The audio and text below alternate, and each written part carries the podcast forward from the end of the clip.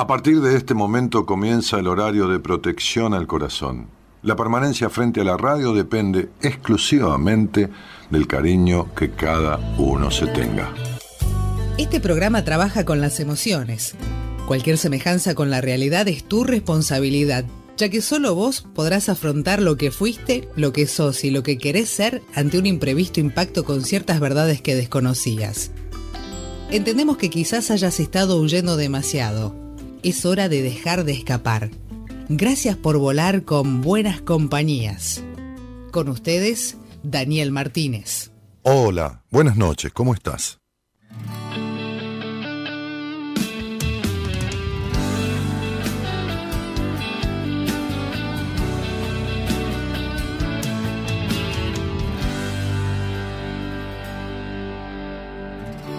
Empezaron los años a dejar su marca y no son más que huellas de esta realidad. Y poco a poco cambia de color mi alma y hasta me sobra a veces la serenidad. Empezaron los años a quitarme culpas y voy detrás de toda la felicidad. Estoy jugando el juego de mi propia vida, donde la apuesta es perder para ganar.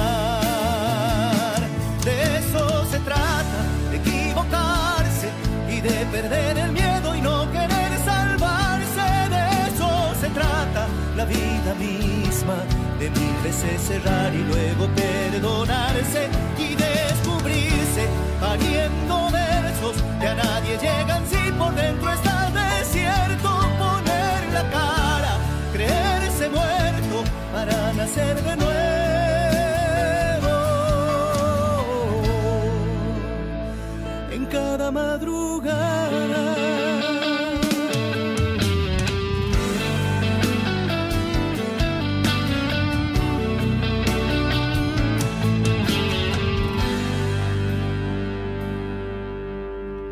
Empezaron los años a tomar distancia. Entre el alma y la piel, esta piel que se irá Mientras el tiempo pasa uno se vuelve simple y mira la belleza aún en la oscuridad.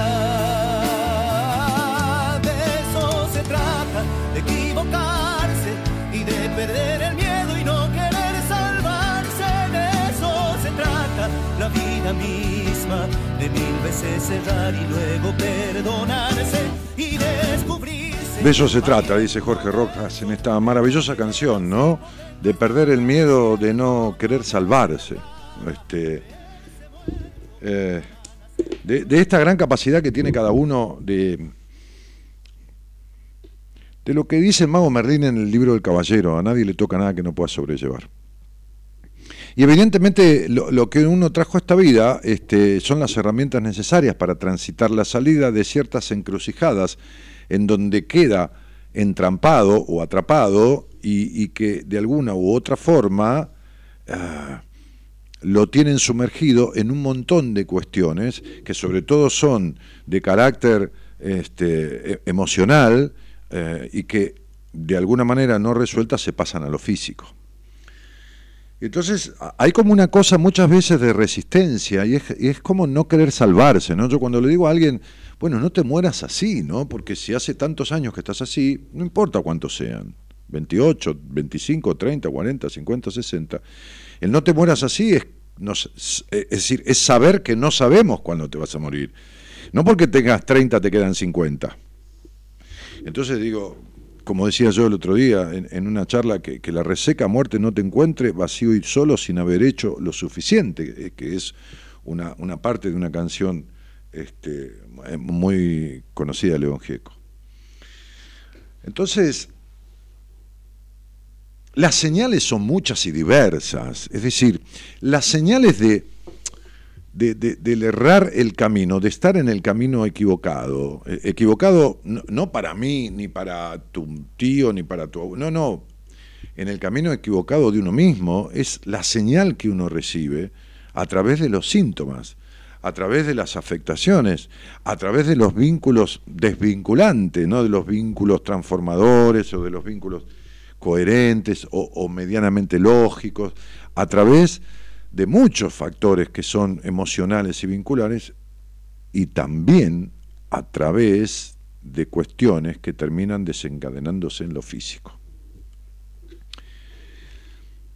E, en el Facebook y en el Instagram, hablando de eso, eh, yo decía que, que en pleno siglo XXI estamos en pleno siglo XXI, o sea que llevamos de esta era, digamos, eh, cristiana, por así llamarla, este, hay otras religiones, como, como, como el judaísmo, que tienen cinco mil y pico de años, y el mundo tiene cientos y cientos de miles. Y... Pero son dos mil años, ¿no? no es moco de pavo, ¿no? Este, son, son 2.000, 3.000, 4.000 desde los griegos, desde que se interpretaban los sueños para, para descubrir enfermedades. Y, y, estamos en pleno siglo XXI y las enfermedades nos siguen desconcertando. El tema psicosomático de las enfermedades nos sigue desconcertando. Es decir, hay como una aceptación a medias de estas cosas. ¿no? Eh, es más, eh, en, un posteo de, Instagram ¿no? y de Facebook, en los dos, hablábamos de, cuántas veces, ¿no?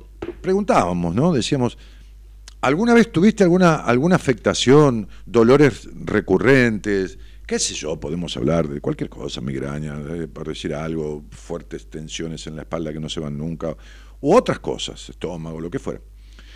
Que te hiciste todos los análisis y realmente no encontraron ninguna causa ahí física. De, 140 personas, 140 personas contestaron sí, muchas veces.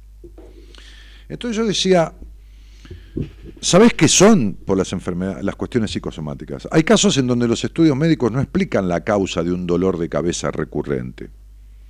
Y que está bien que uno vaya al médico, por supuesto. A ver qué pasa, ¿no? Como primera medida.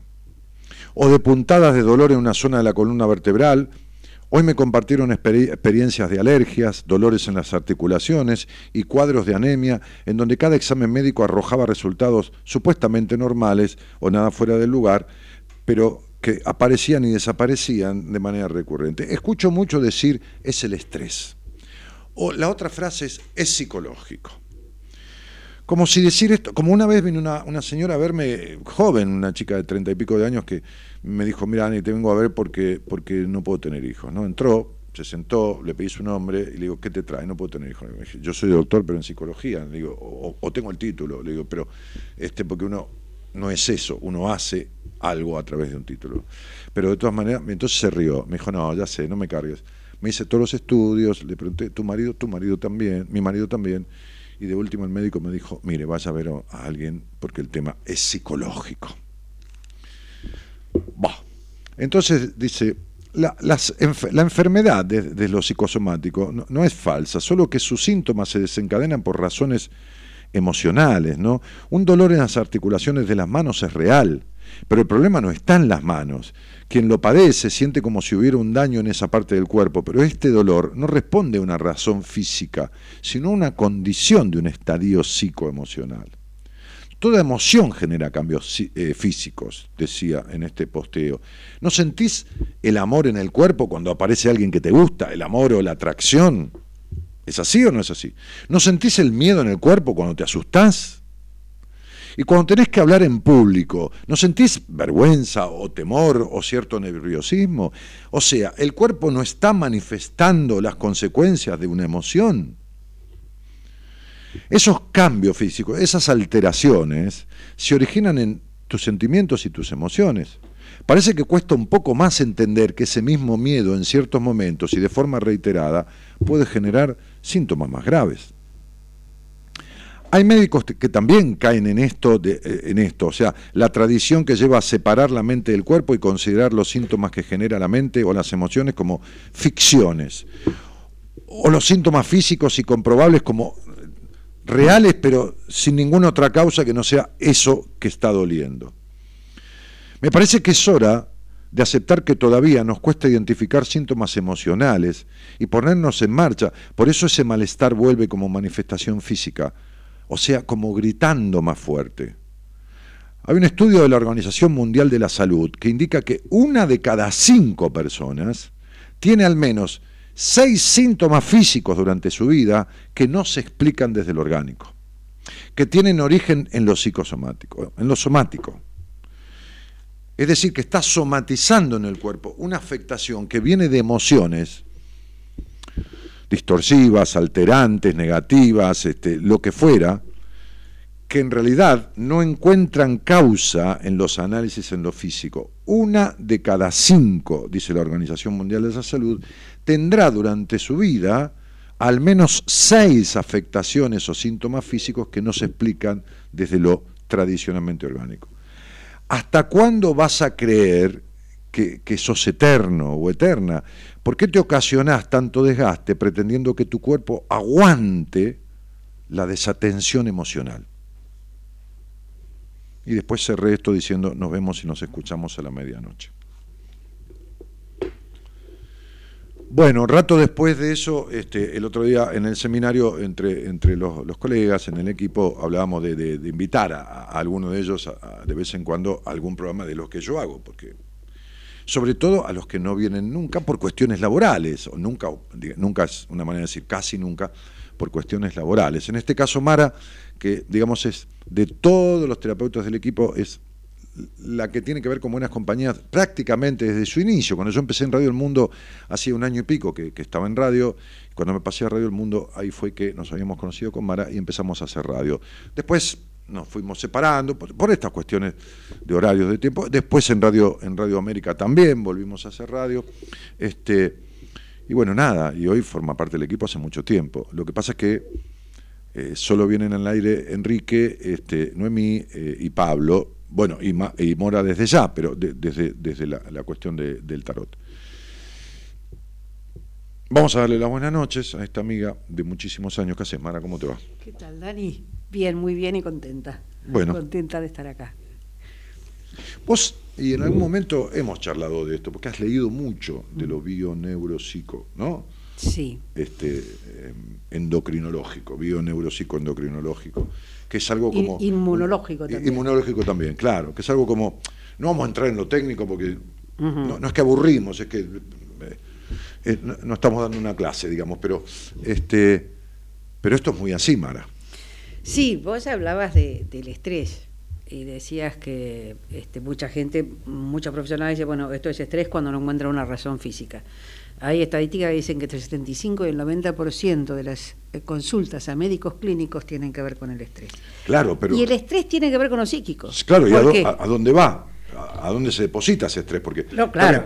no, es estrés, pero bueno, puntualicemos. ¿no? Claro, pero a veces se deposita o en síntomas psíquicos o en síntomas físicos. Claro. Ahora, es tan psicológico el estrés que salvo el estrés físico, que tiene que ver con que, no sé, corrí o, o hace mucho calor y mi cuerpo está sufriendo, el estrés psicológico es la interpretación que uno hace de la situación. Por eso es lo que te estresa a vos no es lo que me estresa a mí. Evidente. Por lo tanto, el estrés nace de una cuestión psíquica, porque es la interpretación que yo hago de esto.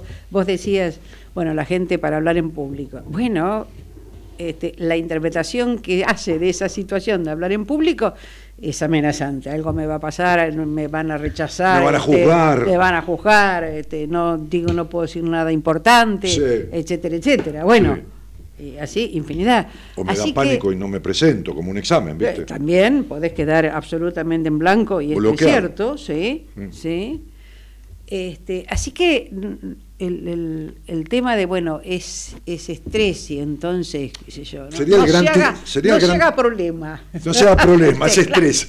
No se haga problema. O, o tómese un ansiolítico. O tómese vacaciones, como si uno pudiera tomarse vacaciones cada vez que se pone medio... Claro, cada vez que le da vergüenza hablar en público. Claro, claro, claro, claro. No. Y es profesor, por ejemplo. Claro.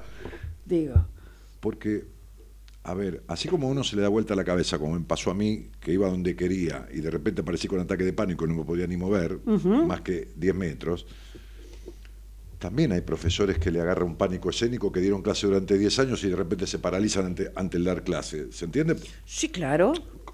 como un médico que, que- que tiene miedo de operar. Pero no es, es- eso es eso es la simbolización de un conflicto. Porque si operó 10 años o 20, ¿no? hay que ver qué pasa ahí debajo. ¿Qué está queriendo decirle ese miedo o ese pánico? ¿no? Digo, Sí, tanto si aparece como si le pasó siempre. Hay gente que en determinado momento Claro. hay algo que no le pasaba y le empieza a pasar, y hay gente que eso de hablar en público o de enfrentar una situación este, como un médico podría haberle pasado desde siempre. Claro. Y la otra cosa que vos decías, que, que absolutamente de, de acuerdo, es este tema de que las emociones se sientan en el, se sienten en el cuerpo. Pero está bueno eso, ¿viste? De, de- ¿Viste? Vos conoces a alguien que te gustó y, y la mariposa en la panza, digamos, ¿no? O sea, Es que las emociones, si no se sienten en el cuerpo, No, no. hay, creo que no son emociones, en todo caso son sentimientos, estados de ánimo, Claro. pero no son emociones. Claro. Y es más, este, no, no quiero meter mucho la, no, la dale, ciencia, dale, pero dale. este, hay un famoso este, neurocientífico, D'Amato, Antonio D'Amato, este, que él habla de el marcador somático. a ver, a ver, dale. El marcador somático es lo que te marca emocionalmente en el cuerpo cuál es la emoción. Que si no se siente, no es una emoción. Y que esta emoción que se siente es la que termina haciendo decidir. Porque vos lo habrás escuchado muchas veces. Uno no decide por lo que sabe, decide por lo que siente. Claro, Porque si no, Claro. los médicos no fumarían. claro, por supuesto. Está perfecto. El- el- O cualquiera que tenga conciencia del daño que causa. Sí, Eh, Más digo, un médico. Más un médico no puedo decir que no lo sepa. No, no, lógico, no puedo ignorar. Este, lo que lleva al cambio es cuando uno siente, yo digo, ¿no? Te hacen ruido las tripas o te pega acá. sí, ¿verdad? sí, la tripa, claro, claro. Esta cosa de ahí viene, viene el cambio. Lo que uno va pensando y sabiendo ayuda a armar una estructura más factible de ser movilizada. A ver, ¿qué estoy diciendo? Por ejemplo, eh, uno diría, bueno, si lo que cambia es el, el- el sentimiento, el miedo, y no lo que uno sabe, uno diría, este, bueno, ¿por qué hay ahora hay gente que fuma, menos gente que fuma? Porque toda la campaña que se hizo Sí, claro. fue con el tiempo Sí, sí. insertando el miedo Mm. que además, como todas las emociones, son buenos.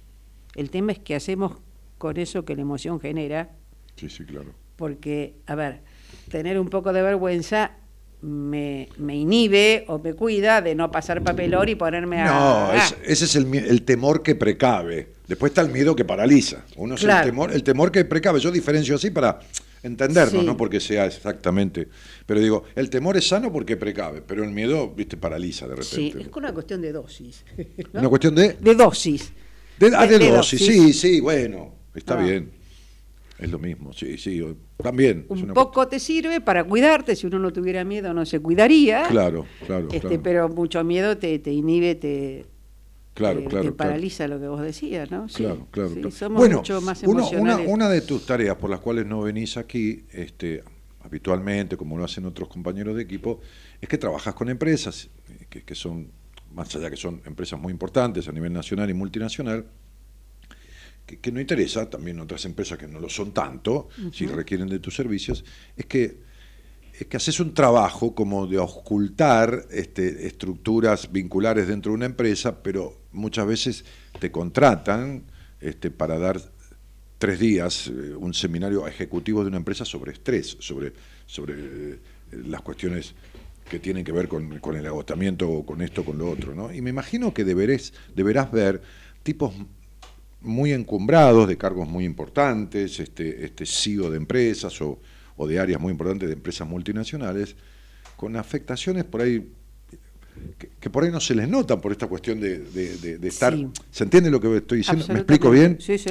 Como un gran tipo, entre comillas, que después. eh, Sí. Sí, porque una de las cosas que a mí me llevó a hacer esto también es comprobar la importancia que tiene eh, el trabajo en la vida de cada uno, ¿no? Este, Ah, claro, yo. yo- entonces, Sí, sí. una pelea con tu jefe te puede arruinar un fin de semana, te puede una gastritis, este, no insomnio, este, una contractura, Un infarto. Digo, un infarto también. Por supuesto. Este, el año pasado me llamaron de una empresa que el CEO, este, un tipo de tipo un señor de cuarenta y pico, casi cincuenta, sano, Caput. eh, de y le preguntaban al médico de la empresa, pero decía, cardiología estaba perfecto, no fumaba y hacía ejercicio. ¿Y, Sí, sí, qué? Y estrés, Claro, la presión. la presión, Le explotó el bobo. la presión. Como diríamos en el café, le explotó el bobo. Y cuando más arriba, eh, sí, si bien es, es una cosa personal, cuando más arriba em, también hay muchas veces mucha presión, porque caerse de ahí es muy Caerse de- doloroso. Sí, sí, sí, sí. Sí, pero además, Mara, este, me parece que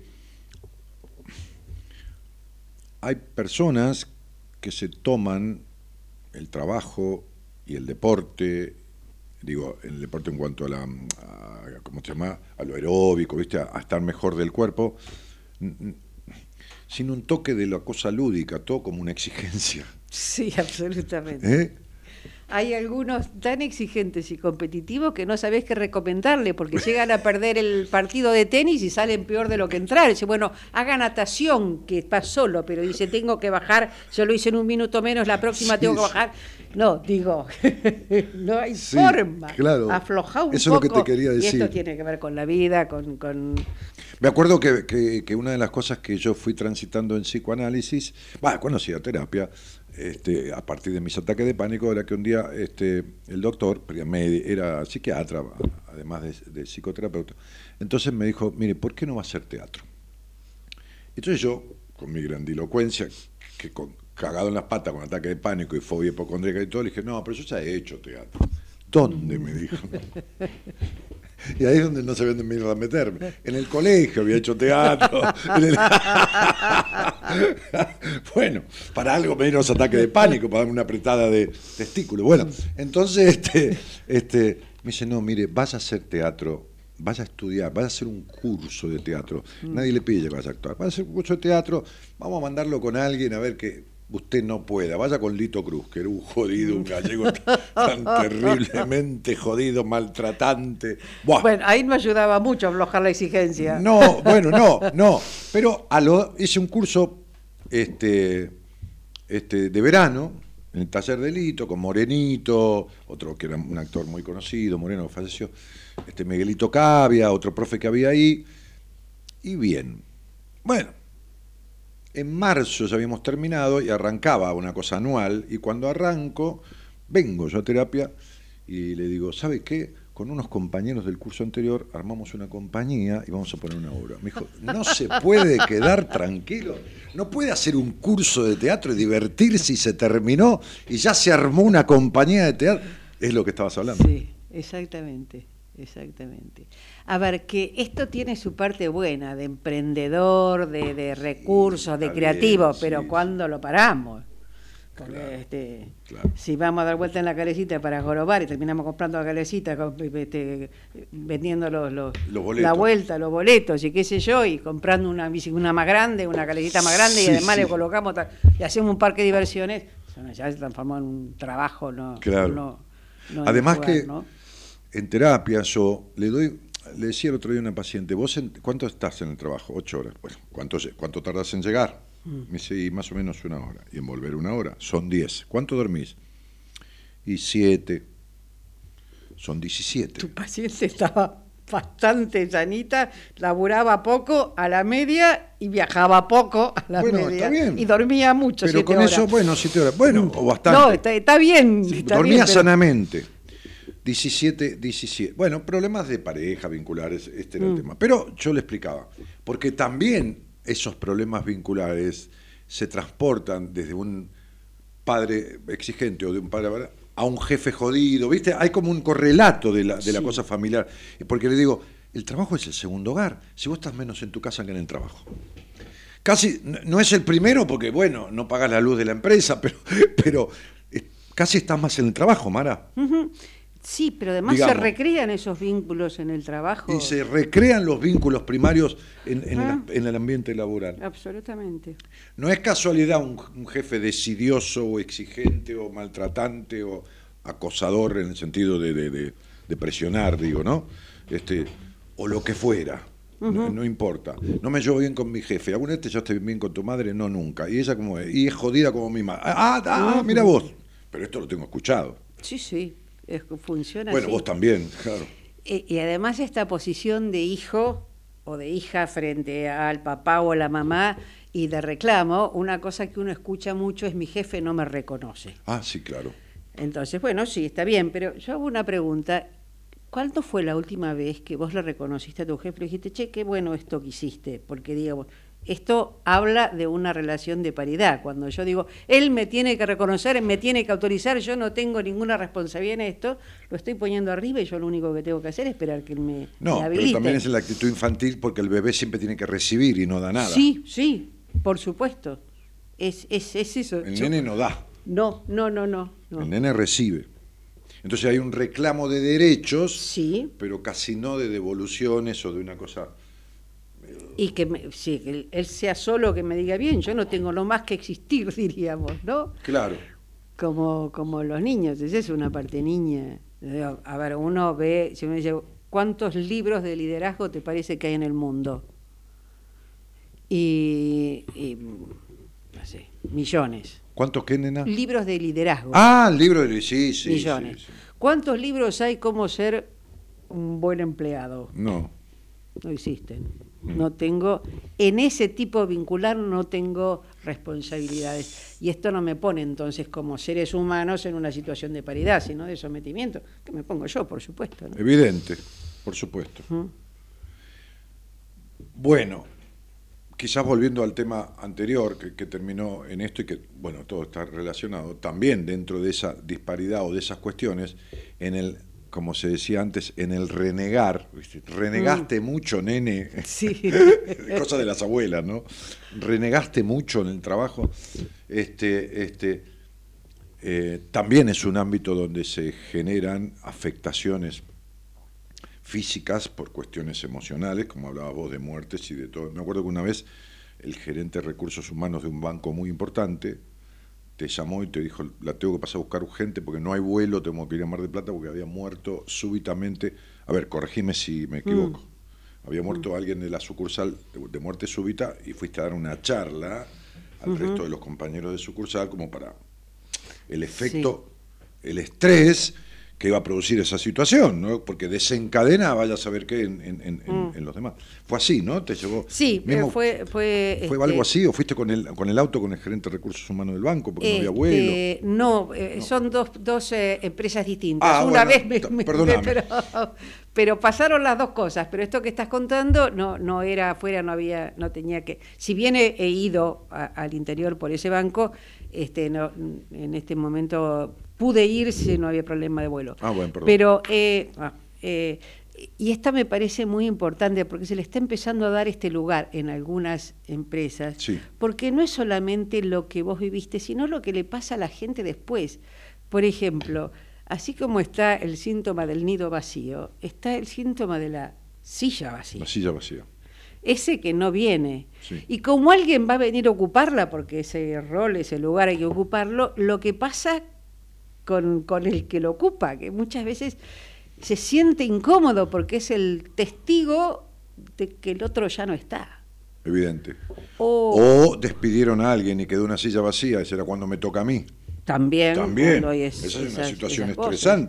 O cuando hay un- una, una persona con depresión o ha hecho un intento de suicidio y y el miedo que es cuando vuelvo a ver qué voy a decir, que si le pregunto y Sí, le hace si no le mal, y si no le pregunto Sí, sí, sí, va a creer que no me interesa y entonces, y cuando uno está con eso, no, no puede dedicarse a otra cosa.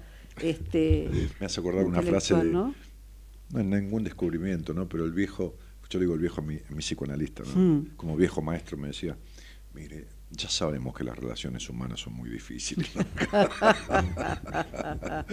Entonces digo, este, todo esto hace que, que, a ver,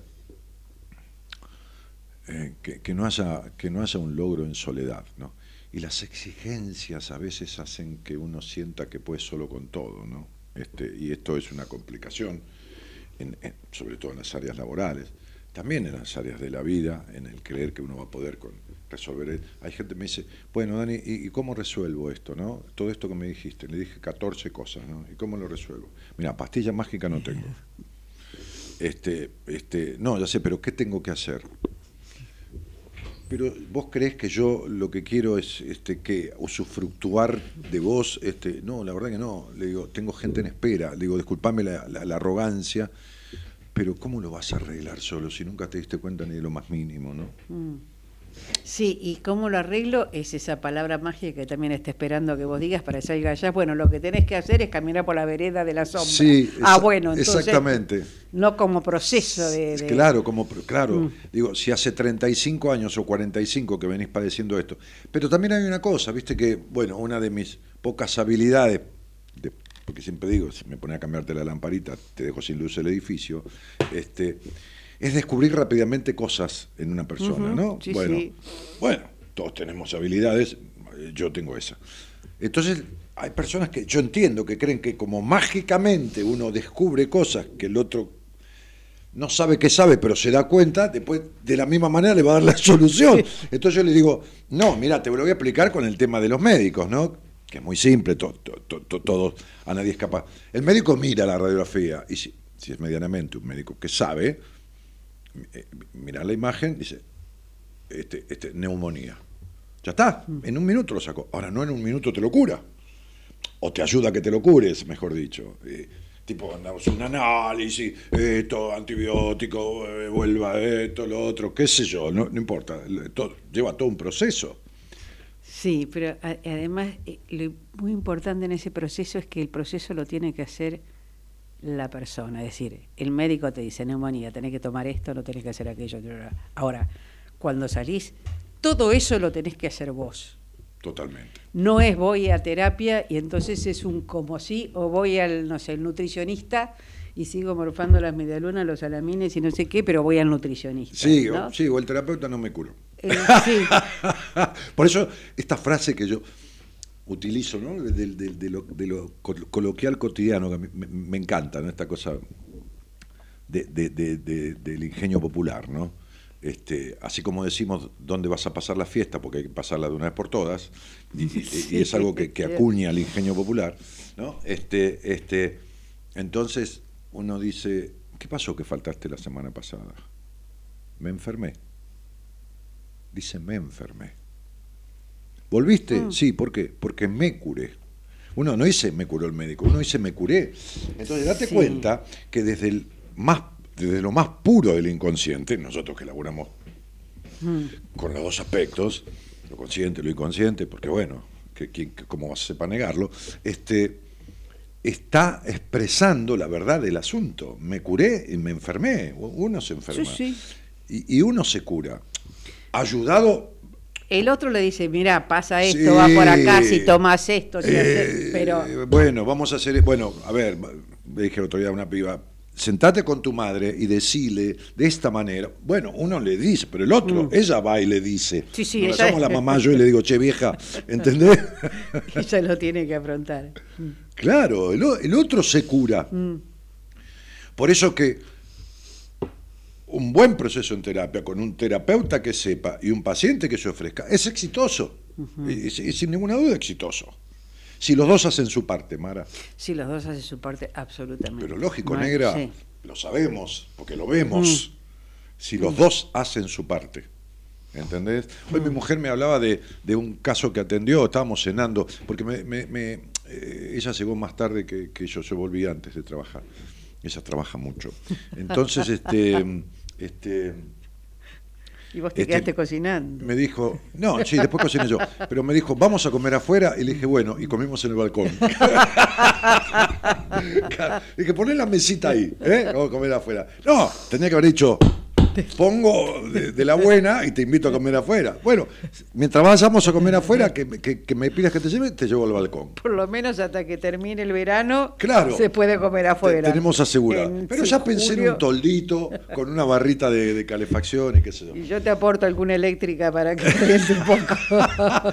Entonces, a pedido del público, porque la semana pasada me rompieron los, los- los bolsillos, este, y la, el anterior lo mismo, no, trae a Gabriela que esto y que lo otro, que acá y que allá.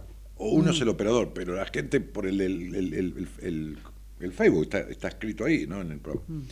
Entonces, bueno, pero lo traigo porque justamente me, me contabas, este, querida consorte, este, este, eh, sobre, sobre una, una, una lectura de registros que habías tenido, ¿no? También, pero habla, Gabriela. ¿No puedo hablar acá? Sí, puedes hablar ahí. No, es que no quiero quitar el protagonismo porque yo estoy transmitiendo por Instagram. Ah, O tenés sea- miedo de quitarnos protagonismo. Amara, cada uno con lo No, suyo. ah, ah, bueno, o sea, bueno. yo puedo, acá con la mano izquierda transmito por Instagram y acá me enfoco en el micrófono, no una como el película- otro día hay- que hay no una podía película coordinar. Criacuervos, Criacuervos, ¿la viste vos? De- No, pero de- lo digo en serio. ¿Eh? Lo digo en serio. Y eh, aclaro, yo te dije, tengo el audio, lo puedo reproducir al aire. Yo te dije, che, comamos afuera hoy. Y si es en el balcón también, por, por el aire que había afuera. Ah, No era que era... esa parte no la escuché, escuché Sí, tengo el audio, tengo el audio. Bueno, ok, dale. Acá hay gente que dice, te quiero Mara, tantos años. Quería... Hay un chico que se llama Maximiliano Martín que dice, te quiero Mara, un abrazo grande. En Instagram. ¿eh? Sí, un abrazo, Maxi. Entonces, No, nada, leía un comentario acá de la no, transmisión. está bien, pero me parece bárbaro. Pero yo te hice una con- consulta. Sí, pero ¿qué te contaba? De...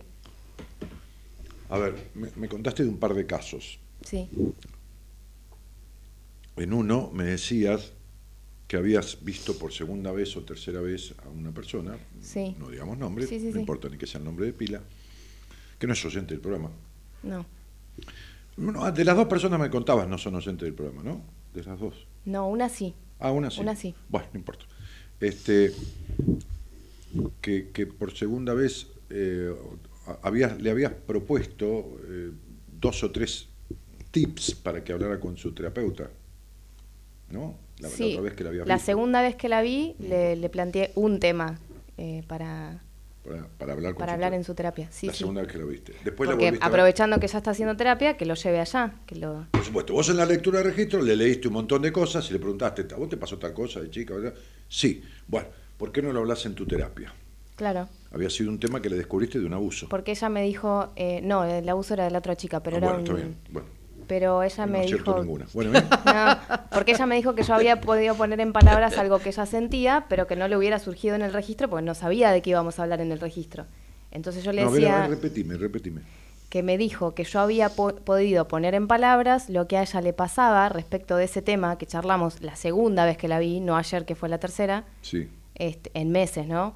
Sí, sí, no importa, meses. Eh, entonces yo le dije que aprovechando que lo habíamos puesto en palabras, que lo lleve a terapia, así lo podía trabajar ahí. Claro, porque vos, qué sé yo, lo que haces, percibiste, le, le planteaste, le simbolizaste claramente una cuestión que había vivido y que no estaba resuelta. No, que no estaba ni hablada en terapia. Y ella se peor. sorprendió y se conmovió, se quedó como muy, muy movilizada para bien, después me agradeció, me mandó un mensaje, qué sé yo. Bueno, me imagino, claro. Este, Entonces, entonces se fue a su terapia, Sí. lo planteó, sí. em, lo dijo una vez y después la terapeuta no sacó más el tema y ella tampoco pensando que en algún momento le iban a volver a hablar, pero no, Mm. no, no pasó. Pero cuando vos vas a una panadería, eh, est- estás en la cola, ¿no? ¿Qué tal? ¿Cómo le va? Sí. ¿Qué, qué deseaba? Digo, mire, deme medio kilo de cuernitos, una docena de medialunas este, y un cuartito de libritos.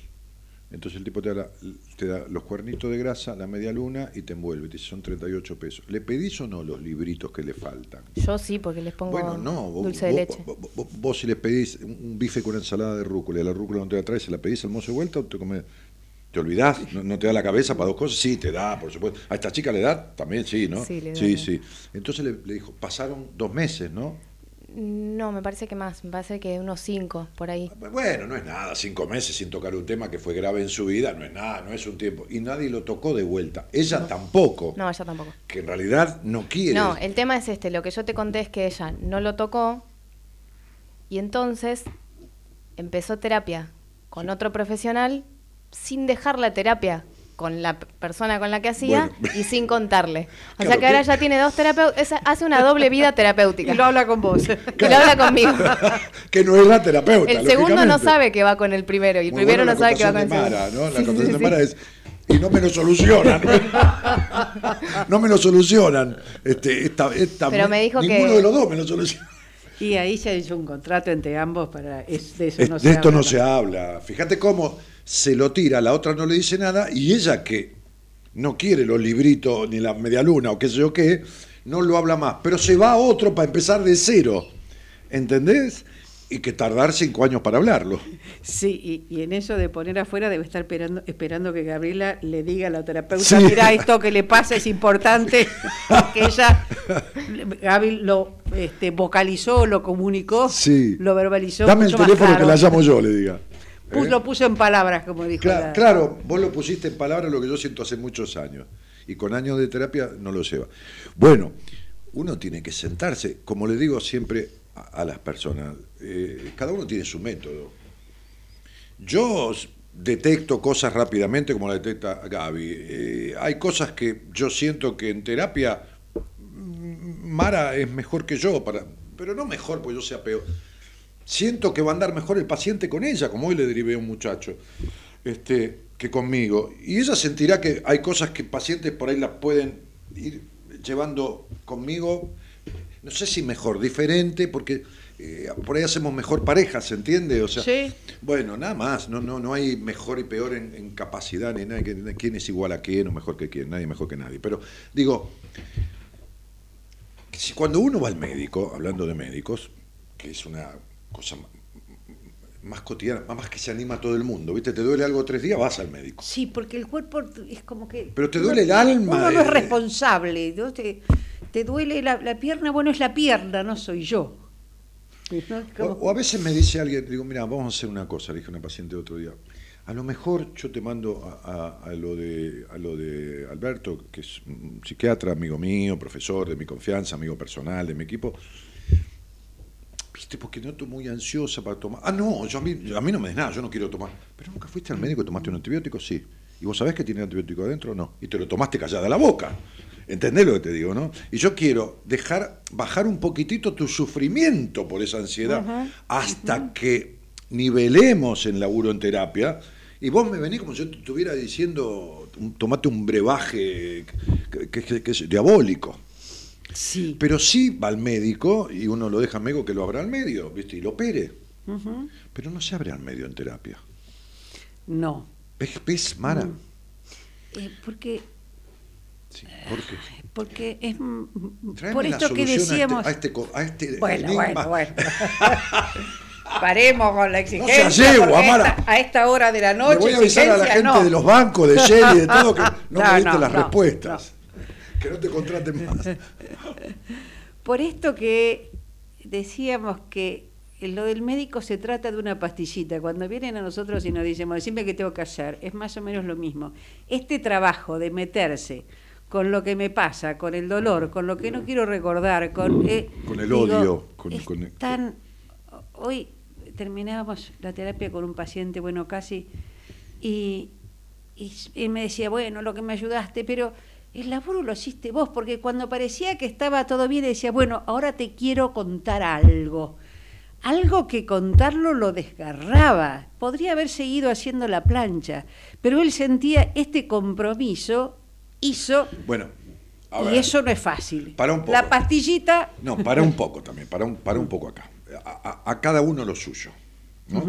este, este, cada lechón en su teta es la forma de mamar, se dice en el campo, ¿no? Entonces, este, el otro día me invitaban a un estreno, ¿no? Este, un productor me dice, venite al estreno que va a haber alfombra roja, que esto y que lo otro, y hay un cóctel ante el estreno, y después hay barras de comida después del estreno, todo demás. Entonces dije, "Ay, ¿qué hacemos un estreno? Y dice, ¿para qué querés la alfombra roja? Me dice ella, ¿no? Digo, sí, tienes razón, déjame de joder. vamos el sábado, que se va a ver una función. Entonces digo, muchas veces, se me ocurre esto por la alfombra, ¿no? Es decir, eh, la capacidad de tender la alfombra para que el otro se deslice, para que el paciente se, se entiende, Sí. entre casi con orgullo, ¿viste? La alfombra, eh, la alfombra roja, casi con orgullo, entre en sí mismo y, y- y entregue eso, ¿no? este, también tiene que ver un poco, demos el mérito también a que el terapeuta sea un propiciador, Mara. Sí, un absolutamente. No, no, no lo estoy negando. no, Digo no, que no, no, no digo que lo niegues. No es casualidad que alguien se siente ahí y, y- y- y entregue su cabeza, que es lo más difícil para entregar, porque el cuerpo lo- Mm. eh, eh, está claro lo que estoy diciendo, ¿no? Sí, obviamente hubo un vínculo que hizo que en determinado momento contara algo que no lo había contado nunca, creo que no se lo había contado a él, un poco lo que decía Gaby, ¿no? Sí. Es como que lo tenía Sí, este, sí, borrado. De, de- de- de- de su archivo casi. sí, sí, sí, sí. Bueno, esto tiene que ver con el vínculo que logramos en el cual yo tengo que ver. Esto- Por supuesto. bueno, entonces, si un imagínate que un paciente venga a mí y me diga, ¿qué tal? Sí, bueno, mira, Dani, yo te escucho, qué sé yo, este, o no importa. Vi una chica que se llama Gabriela que dice que es tu esposa, yo no te conozco y te fue a- y te vengo a ver. Y ella me dijo que te contara este que tuve este problema en la infancia con mi abuelo. Yo, bueno, ¿a qué te dedicas? Y empezamos a hablar de otra cosa y pasan dos meses y seguimos hablando de cualquier cosa. ¿Me entendés? Y no- si trae eso, yo podré ver su sistema un poco, ver esto que hace, que unas pinceladas de a ver cómo está construida. Pero tengo que atender eso, no puedo estar cinco meses sin- atender eso que trajo, que es un conflicto de la infancia con un abuso del abuelo, o un padre que golpeaba, o una madre que la abandonó y la odia, odio a mi padre. Y seguimos como si nada hubiera pasado. A ver, ¿qué tal? ¿Podemos hablar de mi infancia? Porque mi situación... eh, no, eso, eso es para más adelante, le dijo el terapeuta, señora que me vino a ver. ¿Pero cómo? Pero yo te digo que pasa eso, Mara. ¿eh? Eh, Yo, yo tengo una cosa muy confidencial con mi audiencia, ¿viste? Somos muy cómplices con la audiencia. Y no te lo digo demagógicamente, y vos lo sabés. La gente al aire me cuenta cosas que no las contó en terapia, y vos lo sabés. Sí, claro. Bueno, entonces digo, este, este, es como todo el tiempo esto. Eh, eh, entonces, algo debo hacer yo que facilito eso, ¿me entendés? Casi desde mi manera de ser, pues yo no tenía ningún título cuando empecé radio, hicimos mucha radio juntos, ¿no? Sí, ¿entendés? Entonces digo, bueno, uno, uno puede ejercer, digo, se convirtió en un ayudador profesional, que es lo único que uno puede ser, un ayudador profesional, con profesión, ¿no? Pero con, con un título que lo habilite. Pero tiene mucho que ver esta cuestión hasta energética de ofrecerse. Mirá, si algo pasa, y yo te puedo leer mensajes que vinieron del seminario, que esto, que lo otro, que no puedo creer el equipo, no puedo creer, me decía. No puedo creer porque me decía una chica, yo cuando iba a clase las maestras eh, o por ahí en la facultad nos daban una tarea y se ponían a hablar entre ellos de cualquier cosa que eso. Ustedes están todo el tiempo pendientes de nosotros. sí. Esto lo habrás escuchado. Sí, además, hablando de este vínculo que este, vos tenés mucha facilidad para, para entablar. Eh, muchos de los que están ahí es porque te escucharon y van a algún lado que no saben qué es ni qué va a pasar porque hay un señor que lo escucharon por la radio o tuvieron una entrevista con vos y más o menos se entregan Sí. en el cuerpo y alma. Rumbo a lo desconocido se llama Sí, eso. claro. Las- No, pero está bien, Sí. pues yo no te estoy diciendo ahora de ese mérito, de ese vínculo. Te estoy diciendo después de lo que todos propiciamos, flaca, porque ahí en el seminario. Sí, no, pero yo estoy hablando cuando llegan. Va, Cuando no, no, llegan, cuando llegan no. bueno, entonces estamos hablando de Sí, si la de- parte de del Estados terapeuta. Unidos, de Perú, de, de la Loma del Perejil, Sí. Mm. no importa, de Acasuso, qué sé yo, rumbo a lo desconocido, porque no sabe ni qué va a pasar. Ni Si es qué- paciente de uno, se entiende que, bueno, está el terapeuta, pero la mayoría por ahí no son pacientes. No, yo sé, no, en los seminarios. Bueno, esto hay un vínculo de confianza que de algún lado surge en un 90% de vos, porque son el que escucharon, el que lo indicaste o el que los entrevistó. Muy bien, y llegaron, listo. Sí, llegaron.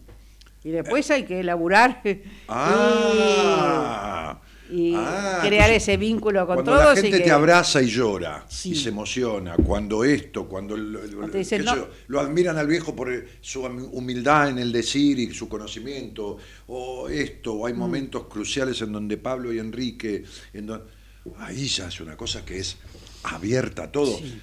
Me decía un pibe de, de- de- del sur, de, de- de- de- de Caleta, me decía hoy, che, loco, este, lo que vos hacés es genial, dice, pero el equipo que te acompaña no se puede creer, loco, son todos, es, es, es todo lineal, armaste una cosa impresionante, digo, y se va armando, qué sé yo, pero este, el tipo estaba como eh, efusivamente, bueno, nada, eh, a ver, Mara, si, ha- si, si hay personas que se asombran del seminario, son los que tienen mucho desvalimiento. Sea, mucho más. O son los que tienen mucho. A ver, los que más, los que más se asombran son muchos de los que han vivido o que tienen una sensación de desvalimiento de su infancia, ¿se entiende? ¿Por qué? Por el gran cuidado que hacemos, por la gran dedicación, por la gran, por la ternura, por la protección, por todo eso. Es como que le viene. Hoy me decía un muchacho que te derivé a vos. Justamente veníamos hablando del auto. Yo dije, ¿Para qué me querés ver? ¿Para gastar guita al pedo? Si yo ya sé todo lo que te pasa. Y yo ya, desde que te hice la entrevista, te dije, te voy a llevar a un seminario, te voy a trabajar 30 días, cosas, te meto en el seminario y después te derivo. Ya sé. ¿Qué querés? ¿Gastar plata en venir a una sesión conmigo? Si yo te voy a derivar. Te lo conté en el auto. Entonces dijo, tenés razón, dame, dame el teléfono de Samuel. Que, que no se lo mandes, yo tengo que mandar. Este, entonces, este, este, él me hablaba de eso. Él, él me hablaba de esta cuestión, que me dijo, yo estuve ahí y sentí paz en mi alma, salí, ¿entendés? O sea, fue una cosa que... Y después cuando llegué el lunes al mundo, me revolucioné. Claro, ¿viste? Porque es un darse... No, pero es un darse cuenta muy fuerte. Ya no se puede mentir, se se encuentra con la realidad de lo que estuvo viendo. Lo puede ver de otra manera después del seminario. ¿Puedo decir algo? Sí. Sí. Porque me estás dando la espalda. Sí, bueno, ¿viste? No, quiero decir esto, ya que encima estoy, Son seis meses de casado ya, ¿viste? que estoy transmitiendo por Instagram y que si pueden contar un poco de qué se trata el seminario para los que no saben y, y no, ¿Y ¿Cómo no- no conocen. de qué se trata? No puedo- ¿En qué consiste? No, es no una el emoción contenido. continua pero- el seminario. Las emociones es difícil transferirla. ¿De qué Hay- se hay trata, que Mara? vivirlo. Ayúdame porque yo no tengo letra para eso. ¿De qué se trata? Si vos pudieras describir sin decir. Sí, se trata de eso que estábamos hablando. a ver. Animarse a entregarse en una situación donde, y, y, y- y disculpame que te voy a corregir en algo por ahí, los más desvalidos o aquellos que tienen más capacidad para eh, contarte o transmitirte. Hay gente que después lo hace menos. Pero, a ver, yo traigo las palabras de un paciente que me causaron este, mucha gracia y dice, el seminario te vuela la peluca. Ah, te vuela la peluca, sí. sí. Nadie sale como, como, Como entró. como entró. Es decir, es un, un viaje a uno mismo Sí. abierto, quizás como pocas experiencias en la vida, de dejar de cuidarse porque sabes que te van a cuidar, que te van a contener y vos empezás un, un vuelo, no vuelo de droga, sino un vuelo de, de- de animarte a, a pensarte, darte cuenta de estas cosas que como en un momento decía Gabriela, bueno, por ahí este, vos lo pusiste en palabras y yo, la gente ahí se anima a, a poner en palabras y a decir cosas que por ahí Se no me ocurre esto. El seminario destruye la desconfianza. Sí. Vulnera toda desconfianza que se constituye en resistencia. Y el otro es ante desconocidos quien no fue nunca. Prácticamente, digo. Sí.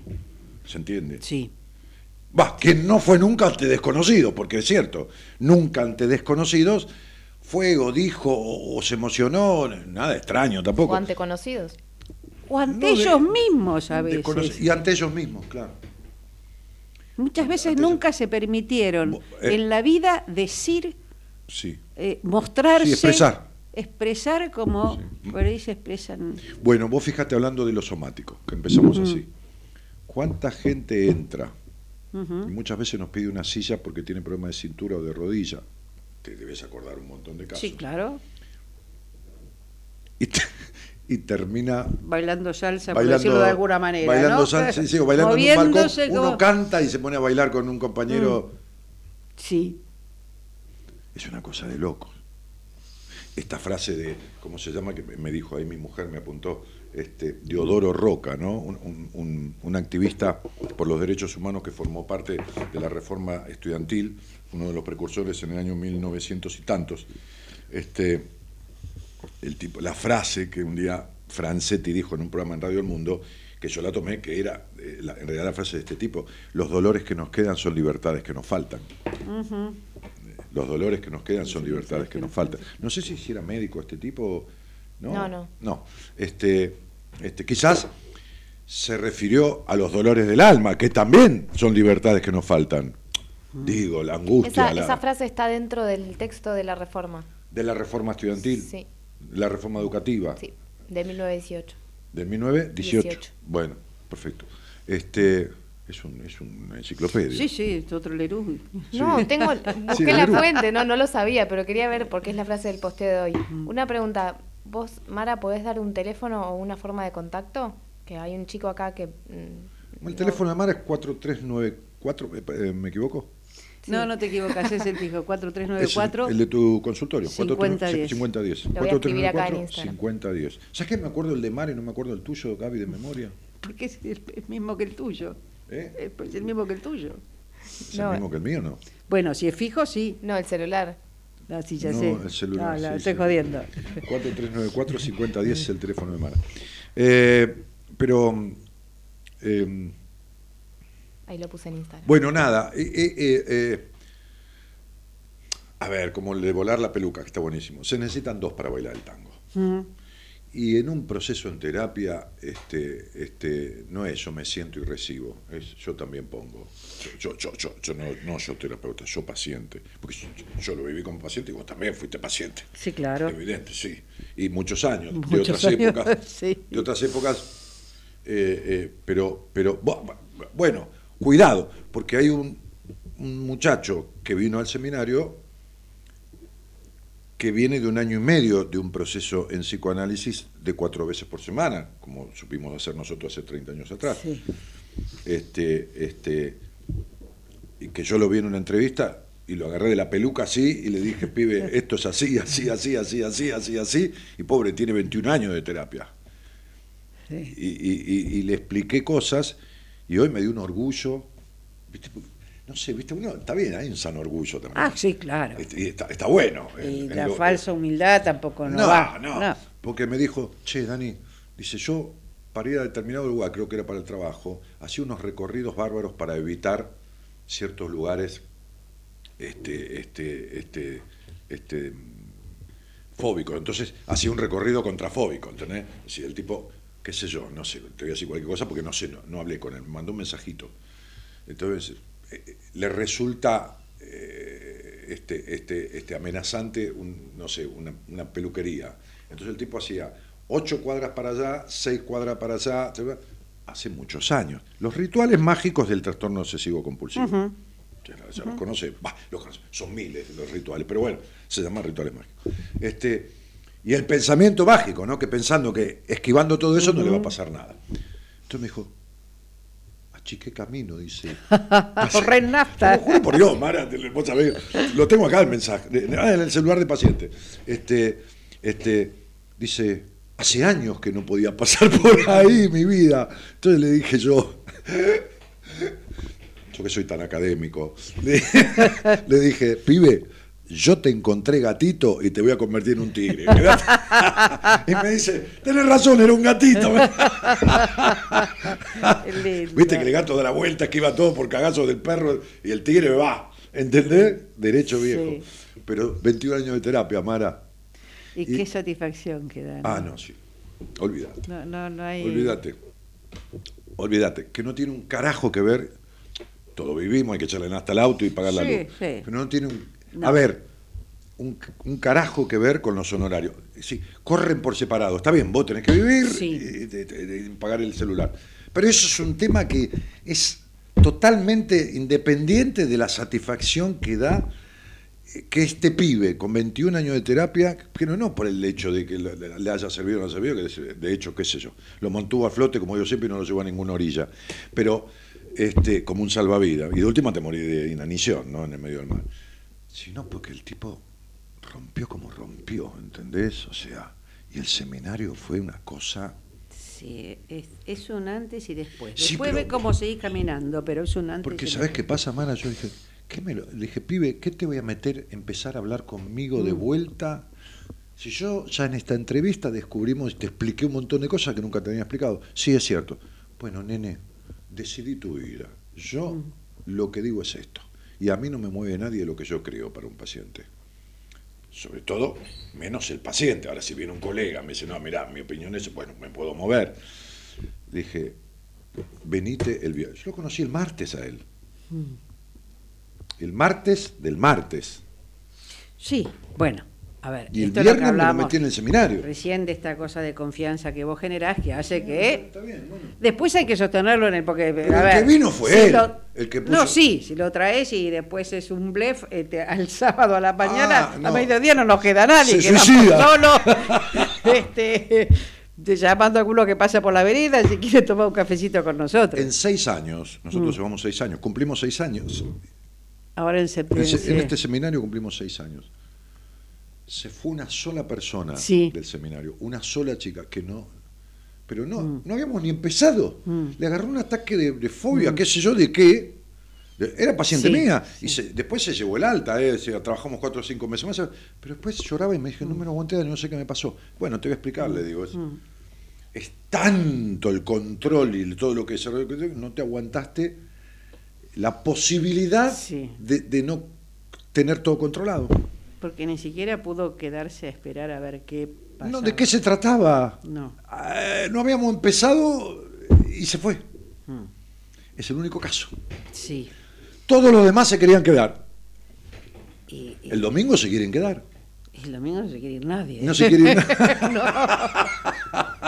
No, le digo, ni que me paguen el doble, le dijo día, váyanse a la puta que los parió todos. Ya no los aguanto más. Y además yo le decía en ese momento cuando los estábamos despidiendo que, que también nos cuesta un poquito despedirlos porque hay esta, esta cosa que ellos ponen en nosotros. se es- encariña. sí, sí. Hay, después, bueno, por suerte uno se acomoda y sigue en la vida, porque si no, se la pasaría de duelo después de cada, porque hay que despedir a 30 No, olvídate. 35. Aparte tenemos que volver a la vida nosotros. Sí. Me duele el cuerpo hasta las uñas el otro día a mí. Chelita Medina, perdón, voy a leer Sí. un poco. Soy Sandra del Chaco, dice Chelita Medina, que no es Chelita Medina, sino que es Sandra. Nunca pude hablar sin miedos de lo que me pasó en mi niñez, como lo hice en el seminario. Ah, mirá, hizo el- ah, San- hubo una Sandra en este. Sí. Sí, sí. Fue ella. No, lo que pasa que la foto, viste, acá tiene medio centímetro. que- Bueno, este, no, porque Sandra hubo un montón en los seminarios. Gaby, No, pero en este, no, ya, bueno, supongo, pero en este Fue un antes y un después en mi vida. Hoy siento. Espera un poco, a ver. Bueno, no importa ese milagro que haya sido, ¿qué importa? Hoy siento que hoy, hoy siento que dejé mi mochila que era tan pesada. Ahora la tengo que terminar de descargar. Equipo, simplemente gracias, me cambiaron la vida.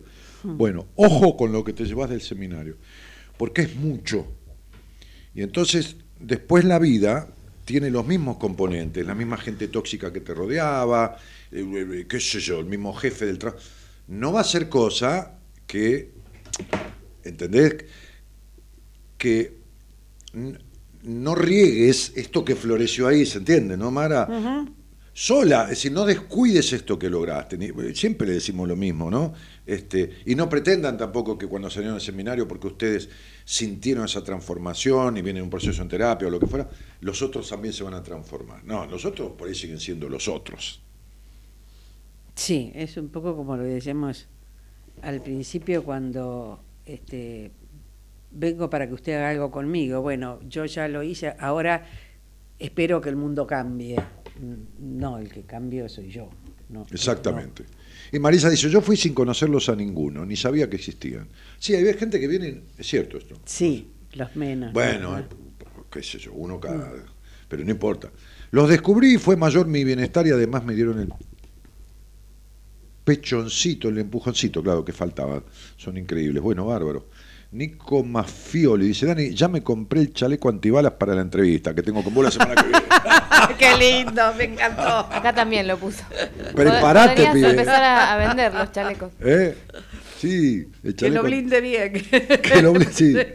Hola viejo, mandale un abrazo grande a Mara, dice un paciente tuyo, Marcos. Mm, Un abracito, Marco. Salomé Barnay dice, hola, ¿cómo están? Saludos desde Estados Unidos. Hola, Salomé. Nico dice, nada, mentira, me lo voy a sacar antes de entrar. Sí, bueno, no pasa nada, loco. Y viene un pibe que ni, me conocía, salió emocionado. No te hagas problemas si no se lo saca, él se lo saca Sí. vos, así que... Además, quédate tranquilo que son unos segundos. Mirá, yo atiendo en un piso 12. Es un empujoncito y ni sentís la caída. ¿Eh? ¿Entendés? Por ello te digo, mira, la solución es tirarte por acá. Le- No, flaco, no hay nada que. Si vos vas en busca de ayuda, no hay nada que no se pueda arreglar de lo que te esté pasando a través mío o a través de, de alguna de las personas de mi equipo, ¿no? Este, como digo siempre, este, nadie sabe todo ni nadie puede con todo. A ver, siempre lo comparo con lo mismo. A mí me gusta explicar como si todos tuviéramos 10 años, ¿no? La penicilina es un descubrimiento maravilloso para la humanidad, pero no sirve para todo el mundo. Porque le das a un paciente penicilina y se te muere ahí de un shock anafiláctico, haciendo una reacción alérgica. Y por ahí le tenés que dar una sulfa o lo que fuera. eh, y bueno, ¿y qué tiene que ver? Sí. qué sé yo. Alberto medica para la depresión, como, como psiquiatra y bueno, y terapeuta que es, y no medica a toda la depresión es lo mismo, ni las mismas dosis, tampoco. Entonces, na- nadie sirve para todo. Entonces, bueno, nada. Este, a ver, algún mensaje. Eh, lo, hice, lo hice este fin de semana, perdóname, Sandra, es que ni- si, agrando todo lo tuyo para ver todo tu Facebook y la foto y todo lo. Ah, ahora sí. Ahí puse sobre el mouse sobre el nombre y ahí apareciste. Sí, sí, sí. Ya está, estaba sentada en la punta allá este, y después hablaste conmigo al final y bueno, nada, te firmé un libro. Sí, ya sé quién sos, por supuesto. Viste que yo tengo un poco de memoria para la gente. No, eso es asombroso. Un día hay una anécdota que hiciste una apuesta con una... Ah, sí, una señora que, Una que ya no está estaba en el más. equipo, que venía a veces. Sí, este, y bueno, no podemos acordar, eran como 46. No, un poco menos, 42 creo. No, en serio te lo digo. Bueno, Pero no te estoy no me verdugues, Martínez. No, Mara, no te lo digo por eso, no, porque 46. bueno, cuatro más diríamos para acordarte el nombre de todo, Pero no hace yegua, te lo digo diferencia. en, en bien. No, porque yo te había dicho 55 como para exagerar. No, eran 40, porque nunca tuvimos 46, negra, por eso te estoy diciendo. Una vez no tuvimos 45. No, creo que llegamos a 45, 44, pero no 46. Bueno, no importa, Bueno. más de 40. A ver, 38.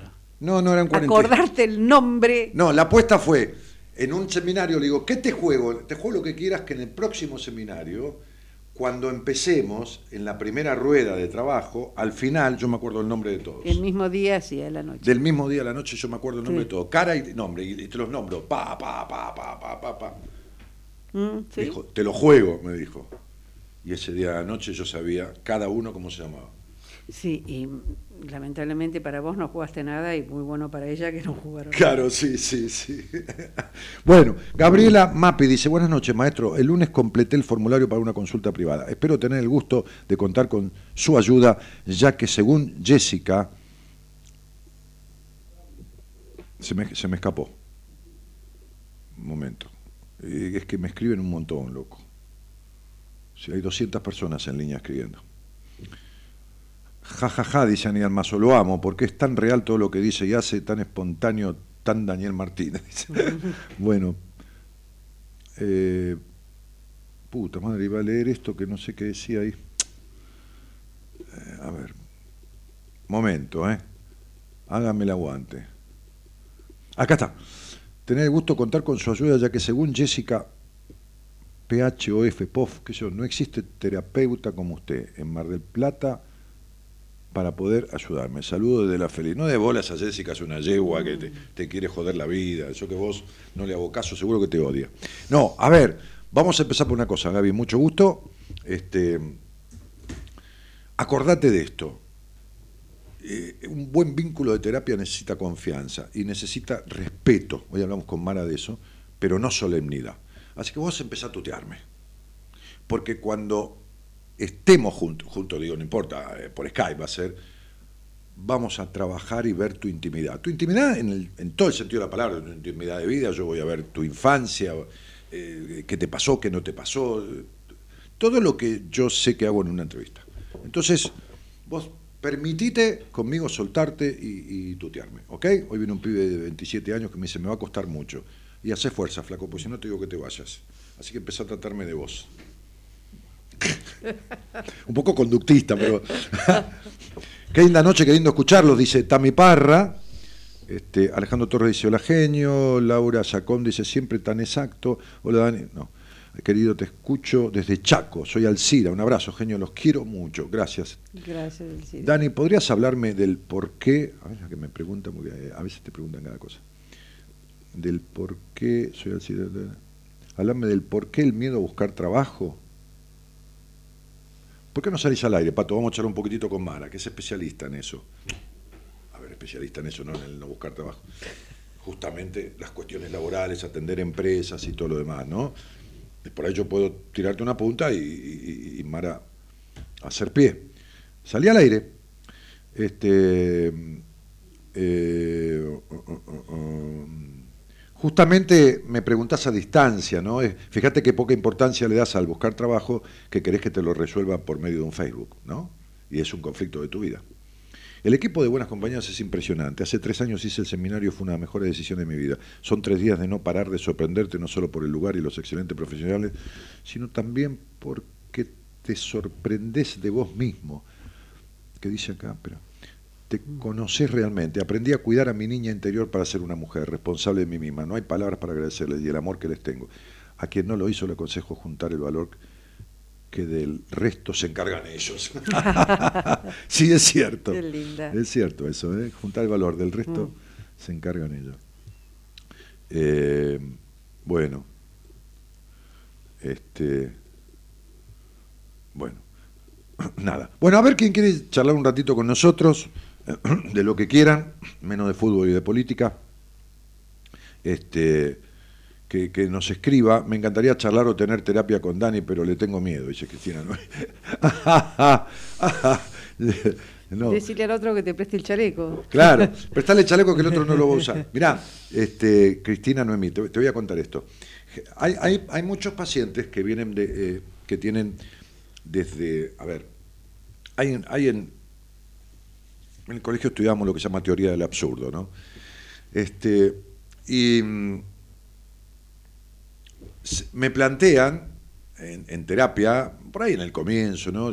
Tengo mucho miedo de no poder, de no poder arreglar esto, ¿no? O resolver esto que lo trae, el conflicto que lo trae, o el conflicto que descubrimos en la primera entrevista. Bueno, tu miedo no es a mí, Cristina, no es mí, tu miedo es a resolverlo. Mientras vos, a ver, te lo explico así clarito. Mientras vos, para que entiendas que yo, yo ya te conozco, o sea, no sé ni quién sos, pero no importa.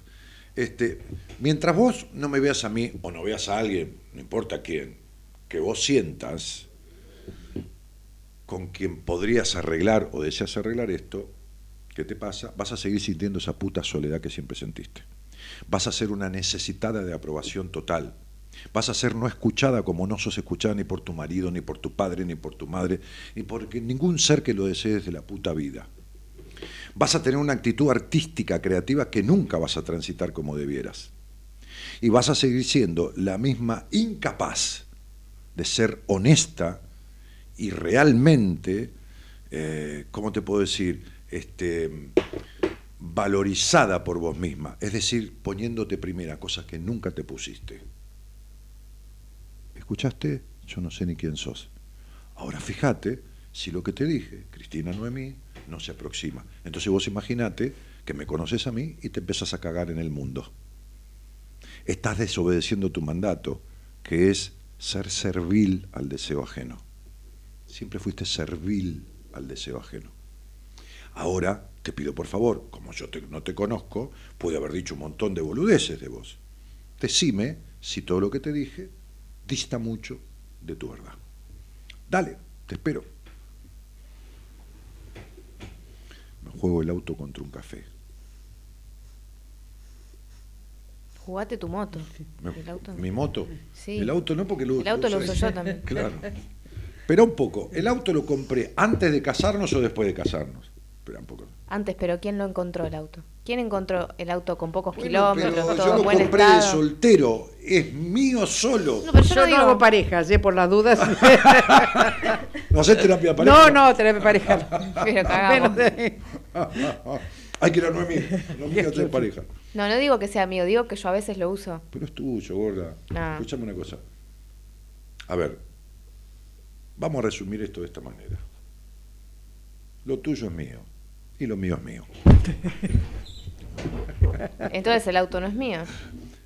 Todo lo mío es tuyo. Mira, llévatelo todo. Mira, andate, si querés, a vivir a Nueva York, que a vos te gusta, y llévate todo, mira. Todo, te doy todo. El tiempo del amor que me diste vale mil veces más que todo lo que tengo. Ay. Yo podría agregar que si ella se lleva todo, mm, lo- lo- la pérdida mayor no es lo que se lleva. No, es ella, por supuesto, claro. Pero bueno, si es por su felicidad. Bueno, Qué tonto. bueno. Todo porque antes decía que le tenían miedo.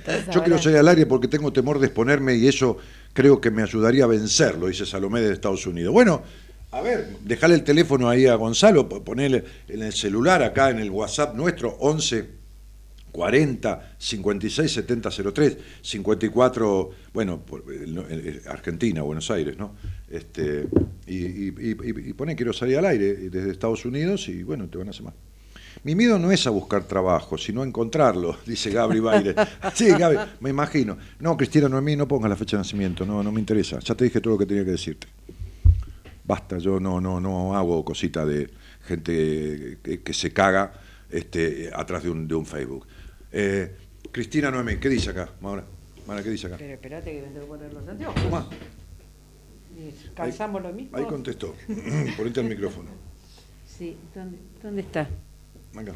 Eh, sí, tenés razón. Yo soy del. eh, Sí, tenés y, razón. y puso la fecha. Que Sí. es todo lo que le dije, ¿no? Mm. Te dije, me juego el auto Sí. con un café. Ahora me pone la fecha, no me hace falta. ¿Para qué me pone la fecha? Pero te debe el café. Menos mal. Vení y paga el café. Pedí una entrevista conmigo y paga el café. Mm. ¿Eh? Que me jugaba el auto contra un café.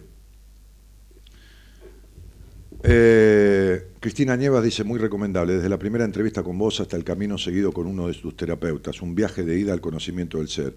Abrazo a la distancia, hoy vos cumplís el rol arquetípico de aquel viejo maestro. Me emocionó, mirá. Sí. Sí. un pedacito de lo que yo aprendí de ese viejo, un pedacito nomás, se me llenó de orgullo. Ser un pedacito de lo que él fue para mí. Eso es lo que pretendo cuando estoy con un paciente. Y no lo digo este, porque quede lindo, ¿eh? O sea, olvidate, era un recapo, es un hijo de puta. Hoy en día hablo con mi mujer de cosas y le digo, ¿sabes que el viejo me dijo un día tal cosa, no? Este, no, impresionante. Wow, Dani, me enamora lo que decís. Perdón. Bueno, Gabriela, esto fue para vos, pero ¿sabes qué pasa? Es público, se hace extensivo. Y yo no, No, puedo ¿qué- medir qué lo, todo que lo que provoco, lo que provoco en alguna mente femenina con cosas que digo. No, no. Yo no, yo no, qué romántico, dice Analia Santilla. Este, ¿Entendés, Es Gabriela? que las mujeres se enamoran de cada cosa. Sí, pero Claro. ella, ella es travesti. es un muchacho, Gabrielo se llama. Ay, no. no, Acá hay una chica que pregunta qué dice Mara sobre el miedo a buscar trabajo. Van- o van a... eh, que salga al aire, ya le dijimos, ya lo puso acá también. Ah, sí, no, me parece que no es la misma. que Eh, ¿Cómo se llama? Fátima. Ah, no, Fátima es otra. Eh, si salen al aire algunos, vamos a hablar de ese tema. Nosotros no vamos a darle respuesta. A ver, chicos, entiendan, Fátima es una y la otra que buscaba trabajo y tiene miedo es otra. La causa no es la misma para todos. ¿Se entiende? Una persona, 10 personas tienen ataque de pánico. El ataque de pánico anuncia una crisis existencial, pero no es lo mismo para todos. Sí, no por la misma razón. La depresión no viene de lo mismo.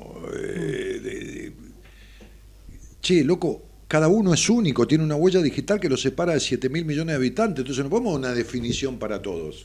No, no hay problema, no tienen que pagarnos nada, lo hablamos al aire, eh, se lo explicamos, pero salgan al aire. Ya sé que le da cagazo, Gerardo, pero bueno, este, lo primero que se necesita en la vida para resolver algo es audacia.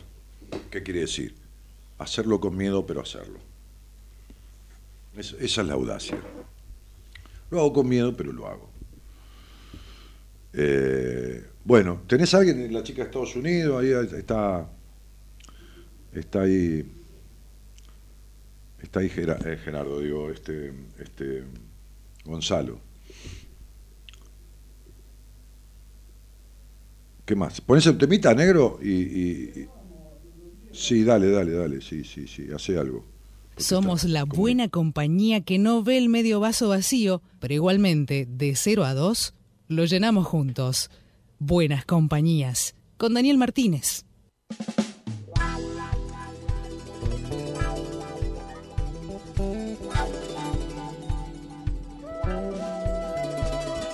Alguien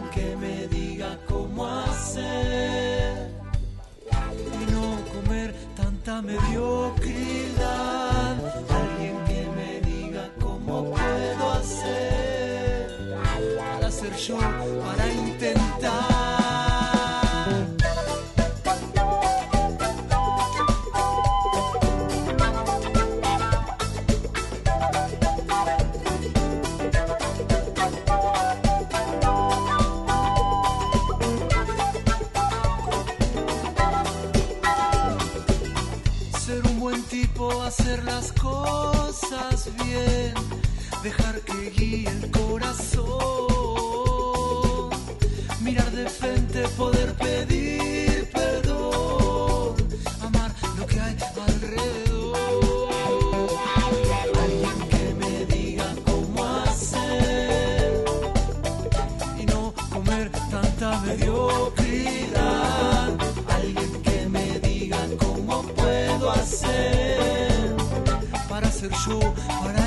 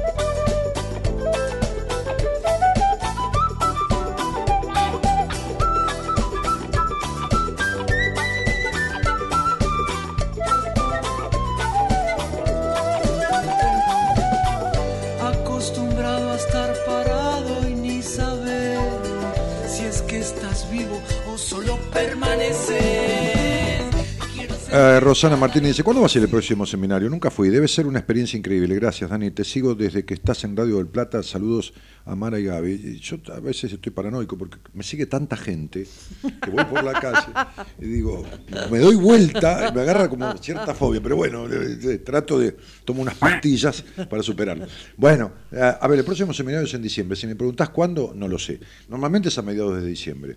Y sí, es una experiencia increíble. Mirá, una de las personas que más se asombran cuando hacen un seminario son los propios profesionales de la psicología que vienen a hacer seminario.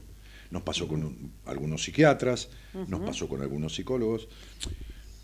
¿Por qué se asombran? Porque bueno, porque han hecho algún taller, algún seminario propio de la carrera, por esto y por lo otro, pero les resulta totalmente inesperado todo. Este, no dije quienes más se asombran, pero algunos de los que más se asombran, ¿no? Este, sí, es una experiencia increíble.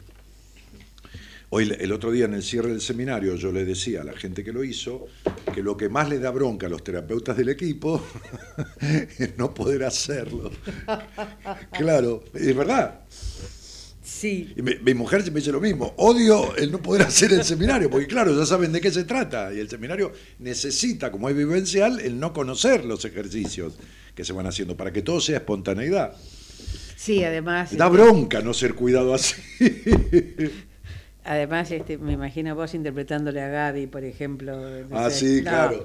No, sabemos si es pasada de cuenta, interpretación. No, más allá de saber de qué se trata, no da Y yo le aconsejaría separarse enseguida. El equipo te apoya, la apoyaría, apoyaría en esa, esa moción. Bueno, así que es- escribile a, a Marita, no a Mara. Pon el teléfono de Mara. eh, postealo ahí, porque lo preguntaron ya un par de veces de la licenciada Maradís, este, ese es 4394-5010. Este, ella no viene a hacer programas, forma parte del equipo hace muchos años, pero no viene a hacer programas por una cuestión de que tempranito va a hacer su trabajo. Atiende pacientes, por supuesto, en consultorio, pero también trabaja en interacción con empresas, en seminarios sobre estrés, sobre liderazgo, sobre un montón de cosas para empresas. Bueno, este, eh, te aseguro que no te vas a arrepentir y tu alma tampoco, dice Martín Cueto. ¿Qué haces, Martincito? Eh,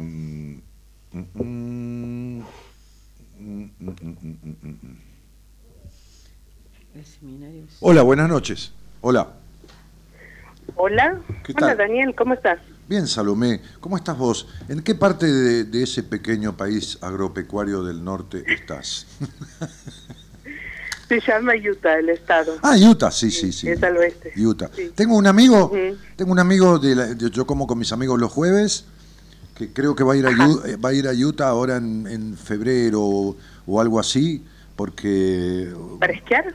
no sé, una prima de, de su, de su esposa, de la esposa de él, eh, cumpleaños y, y- y- y viene para Argentina a festejar el cumpleaños y después se va y los invitó a ir para allá, así que creo que van a ir. No- Bueno, no importa. ¿Cuánto hace que escuchás el programa, este Salomé? Y hace como un- dos semanas y media, más o menos, Ajá. ¿Y, y quién te lo recomendó?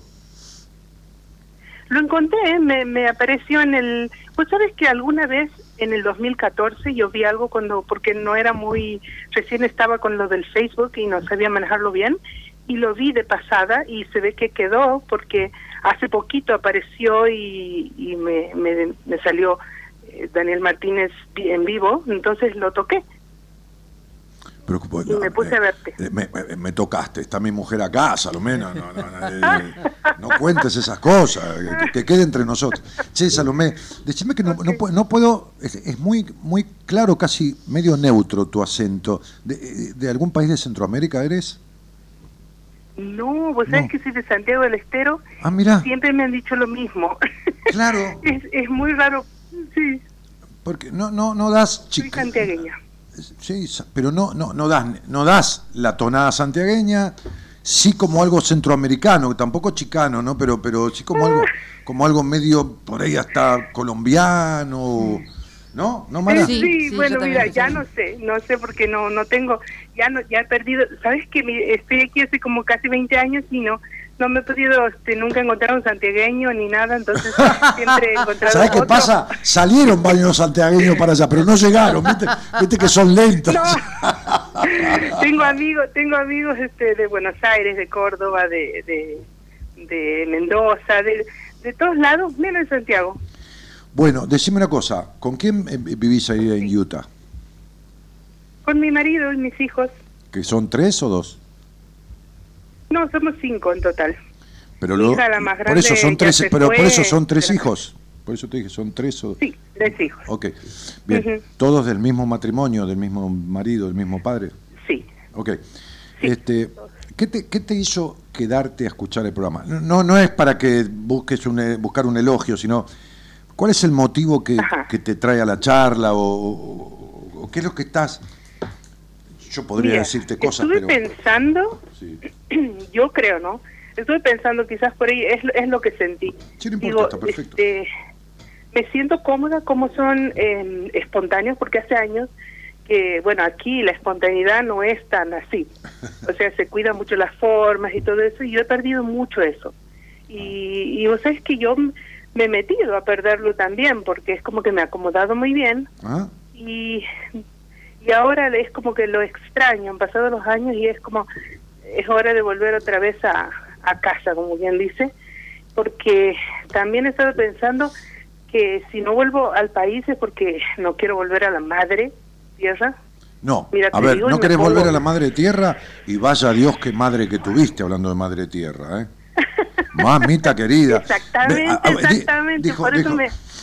Dijo, una vez dijo un tipo, madre hay una sola, en tu caso menos mal, porque con dos como esa hermana, otra que, otra que, otra que a Estados Unidos, o capaz de irte a Alaska directamente, con tal de rajar.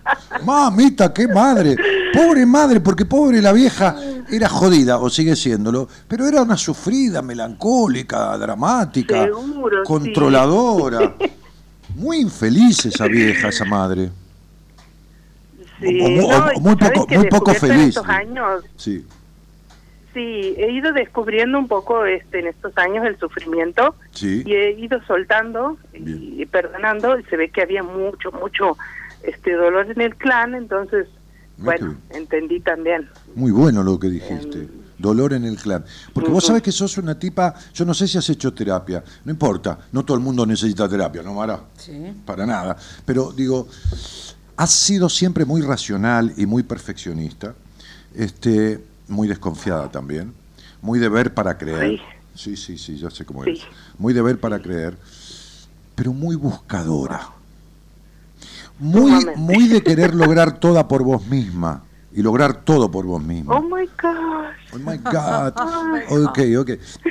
But, eh, pero, pero el tema es, vos fijate que has nacido con algo que dentro de todas las cosas que todos nos pasan en la vida, en la infancia, que siempre nos quedan cosas a todos, a cada uno lo suyo, también na- ta- nacemos con una carga de herramientas, como yo decía, creo que al principio favorable, este, que son las que nos ayudan, ¿no? Pero hay una que vos naciste que es la que propicia el espíritu precursor, la capacidad de dominio, este, este, el don de mando, de conducción, de liderazgo, de un montón de cosas que vos trajiste a esta vida. Eso fue muy obnubilado por el hogar donde naciste, porque si algo no tenía ese hogar, que era un hogar muy gris, muy gris, gris en el sentido de, de- de- de melancólico, de lúgubre, eh, donde lo único que primaba era el, Totalmente. era el puto sacrificio, ¿entendés? Todo sacrificio, todo esfuerzo, y te parecía la Biblia, ¿no? Nada, nada ganarás si no es con el sudor. Buah, entonces, sí. Ay, por Dios. Entonces, todo esto, ¿cómo te puedo decir, Salomé? Obnubiló esa capacidad que trajiste a esta vida, ¿entendés? Entonces te, te tuviste que meter para adentro, te hiciste muy razonadora, porque en ese hogar no se podía ni siquiera hablar libremente. Por eso te sentiste tan solita de chica. Por eso sentías Y tanta por so- eso me fui también. Sí, mi amor, ya lo sé, porque hay mucha tristeza dentro tuyo. En esa niña que fuiste. ¿Me entendés? Mucha tristeza. Mucha falta de ternura del padre. Mucha, mucha. No tuve nada de eso. Está bien, mi vida, sí, sí, sí. A ver, aunque te suene, a mí no me suena feo decirlo, te digo, ya lo sé para que te quedes tranquila, no es para hacer un, un alarde, para que te quedes tranquila que te entiendo, que tengo empatía, que comprendo lo que te pasa, ¿entendés? Porque ya lo sé. Cuando salís al aire y empiezo a mirar un poco y escucharte, entonces puedo empatizar contigo. Este, Gracias. No, por favor, gracias a vos por la confianza y la entrega. Entonces digo, ¿cómo no, vas, ¿cómo no vas a ser, en el buen sentido, digo, cerrada, metida para adentro, si lo fundamental que necesita un ser humano cuando nace, como decía el otro día, creo que Alberto, en, en el seminario, es alimento del cuerpo y del alma, ¿no, Mara? Sí. De lo, emocio- de lo Vos sabés emocional que que- hablábamos De, al de- principio. de lo emocional que hablábamos al principio, ¿no? Entonces digo, Totalmente. con uno solo de los alimentos no vivís. Es decir, con, con el alimento del cuerpo durás, pero tu existencia se hace invivible, se hace, se, hace, se hace drástica, se hace melancólica, se hace vacía. Y si, y si no tenés alimento del cuerpo, directamente te morís. Entonces, co- con, el del- con comida sola estás muerta en vida. Y- y- Te morís de las dos formas. y sin la comida estás muerta eh, del cuerpo y te entierran. Entonces, imagínate que es esto. Y lo que, y lo que te ha pasado mucho tiempo, que, a ver, esto es una pregunta, no es una adivinación, digamos, yo no soy un adivino, pero digo, este, te ha pasado mucho tiempo, te sigue pasando, Salomé, registra esta pregunta bien, que vos vas por lo que crees que te va a hacer feliz, pero cuando lo conseguís tampoco te da la felicidad que esperabas. Sí, sí, vos sabés que eh, siempre he sido una perseguidora de sueños y al final cuando llego es como, Sí, se te rompen. bueno, últimamente he empezado a, a- a darme cuenta de que lo que persigo en realidad es, es algo muy profundo. Y cuando hablas del amor, hace unos años, quizás siete, ocho años, este, me han encontrado mi, en- tengo esta esofagitis porque este musculito que es nací según el gastroenterólogo con eso abierto. Y según lo que yo pude investigar es porque, bueno, está esperando el alimento o algo así. El, Sí, nutri- el- nutriente, que poco tiene que ver con la panza, que tiene que ver con el alma. Exactamente, sí. Wow, qué increíble, sí. Sí, yo hablaba, Sí, hablaba, al principio de las enfermedades, ¿no? Entonces, eh, eh, fíjate que, espera, Eh, a ver, un segundito. sí.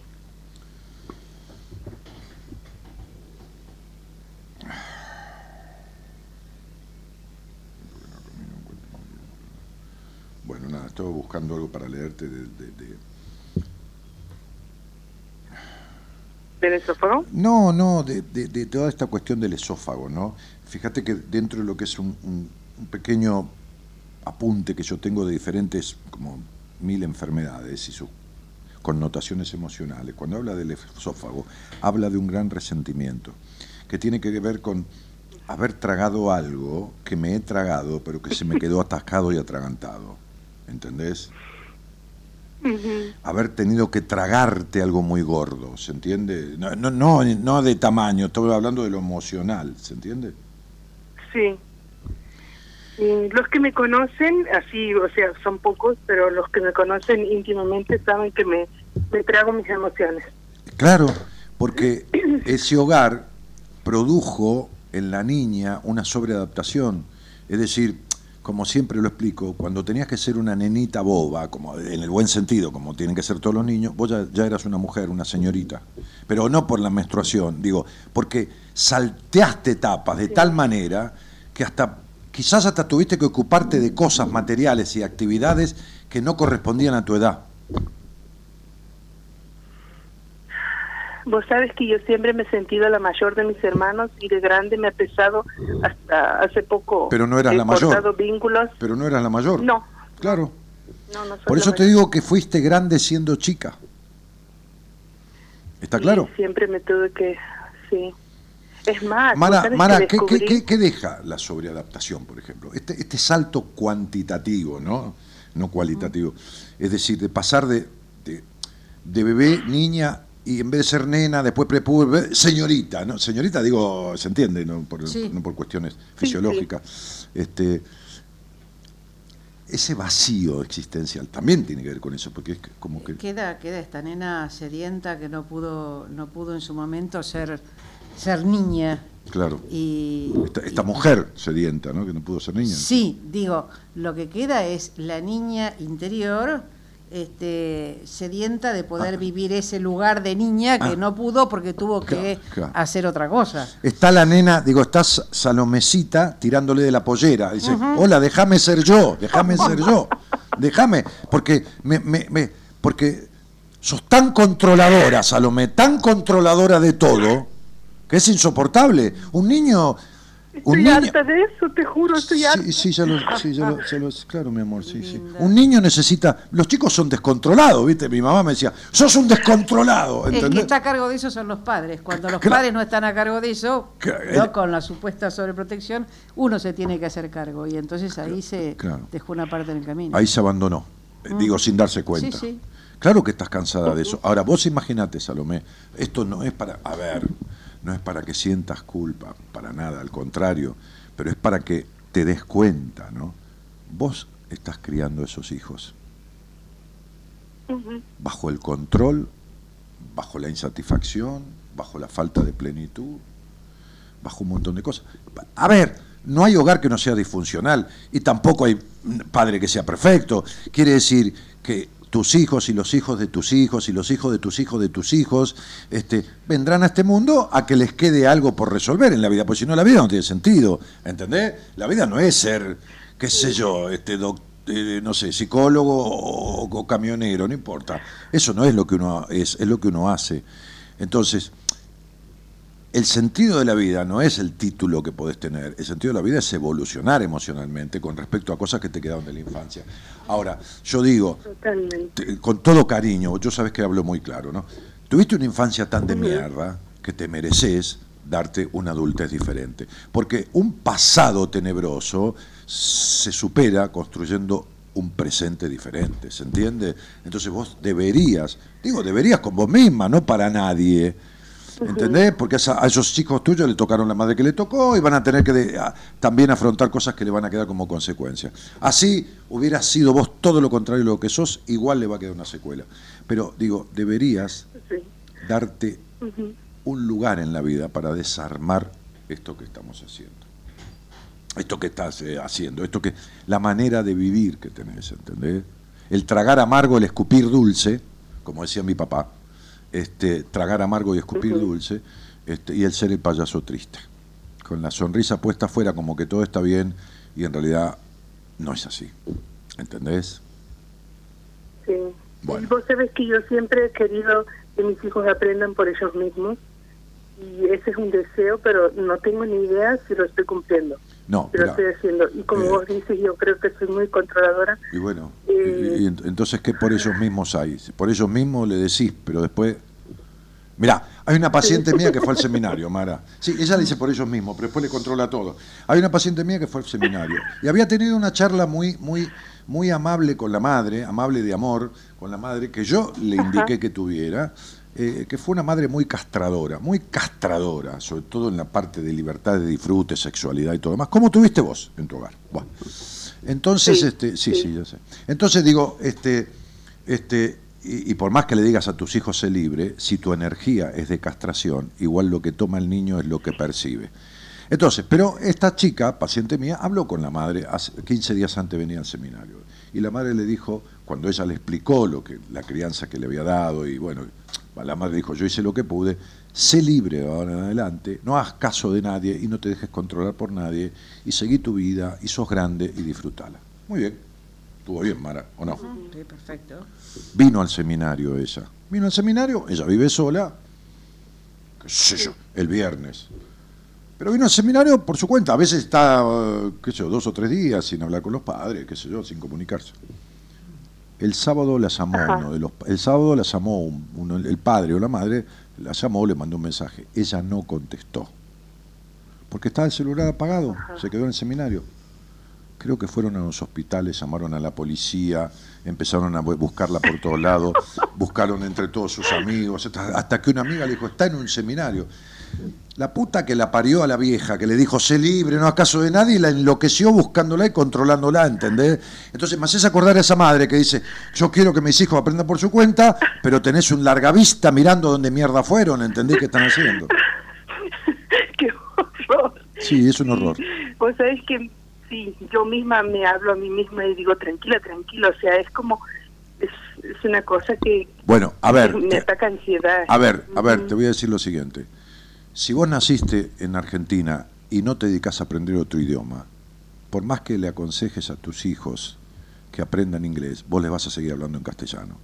Hasta que vos no rompas con la herencia jodida que tenés del hogar donde naciste, no vas a poder ser otra para tus hijos, por más que se lo digas. Porque el control forma parte de tu lenguaje vincular, igual que el castellano. ¿Te quedó claro? Eh, No podés, una- no podés como- darle a nadie lo que no tenés. Vos no podés darle a nadie libertad si vos no la tenés. No podés, re- no podés resignificarle a nadie el sentido de la libertad si vos, desde tu propio ser y energía, no lo estás viviendo. ¿Está claro? Un niño consejito, un vos- niño vos, vos me darías algún no, eh, algo como para vamos a esta boludez de siempre, santiagueña, a ver cómo lo arreglo. Tenés 45 años de quilombo y de control y querés seguir controlando y arreglando todo sola.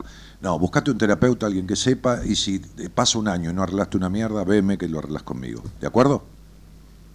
No, lo arreglo con vos, porque he estado 12 años en Hacé terapia y lo no que me se te... ¿A, a cuánto, cuánto en terapia? 12. 12. Bien. ¿Y alguna vez te explicaron todo lo que yo te expliqué sin conocerte?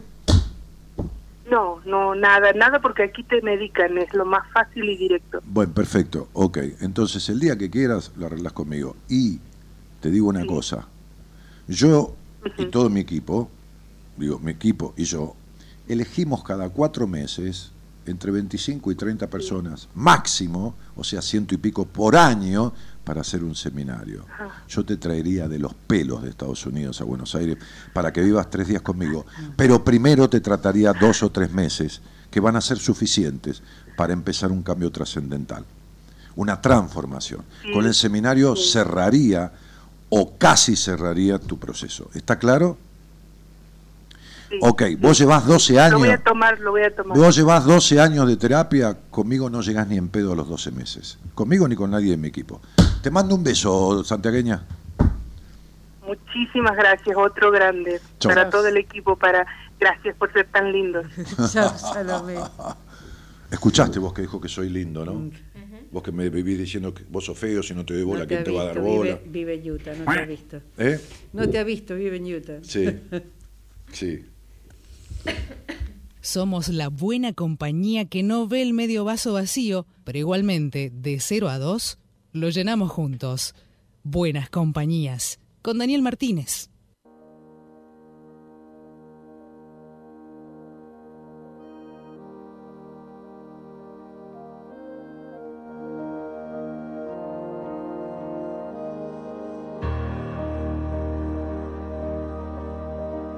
Me dijeron de pequeño, ¿dónde vas que tú no puedes? Y aquí sigo peleando con la indecisión de siempre. Me enseñaron a crecerme a los pies de la derrota. Esos mismos que no crecen y que huyen como idiotas. Me escondía de mí mismo, me buscaba entre los miedos. Me encontraron mucho antes de encontrarme yo primero. Aún me saltan de repente las alarmas del naufragio y me sale defenderme por el miedo a tanto daño. Amigos enredadera, artistas del postureo, regalarte los oídos forma parte de su juego y me canso de las luces, de la gente de mentira. De sus palabras me aburro, de los guays de pacotilla. Y si vas a ir de dino, peínate pero por dentro. Ponte guapo pa' ti mismo, no te engañes si no es cierto. Hay un barco a la deriva, en las dudas que me asaltan. Seguiré su travesía entonando las palabras. Y quiéreme como te quiero, es decir, más que a mí mismo. Pero quiérete primero y será fuerte el idilio. No me busques en la luna ni en el espacio infinito, que volando a ras de suelo me encontrarás aquí mismo.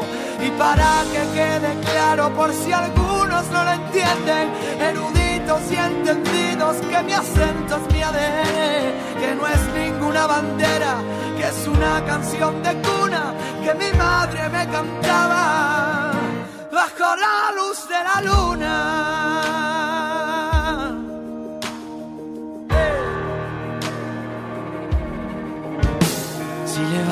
La mirada, sé que voy a verla a ella, tan dispuesta a la batalla que no necesito estrella que me alumbre en el camino, ni que guíe cada paso.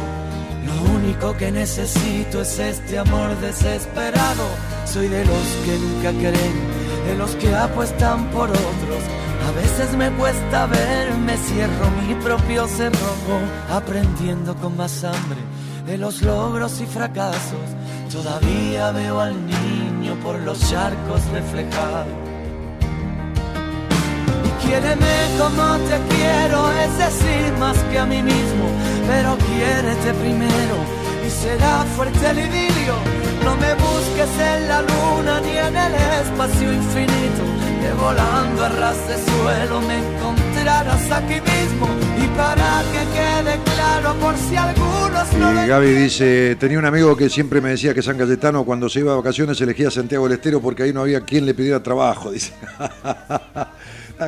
todo, todo nuestro país tiene, tiene las famas, diferentes provincias de, de cada uno de los suyos, ¿no? Como Córdoba la docta, que son, como los porteños insoportables, este, o, bueno, tanta cosa, ¿no? Los tucumanos tienen lo suyo, bueno, este, sí, alguien decía que, que no había comunistas en Santiago, porque la bandera comunista tiene muchas herramientas, ¿no? Tiene la voz, el martillo, todo. Dale.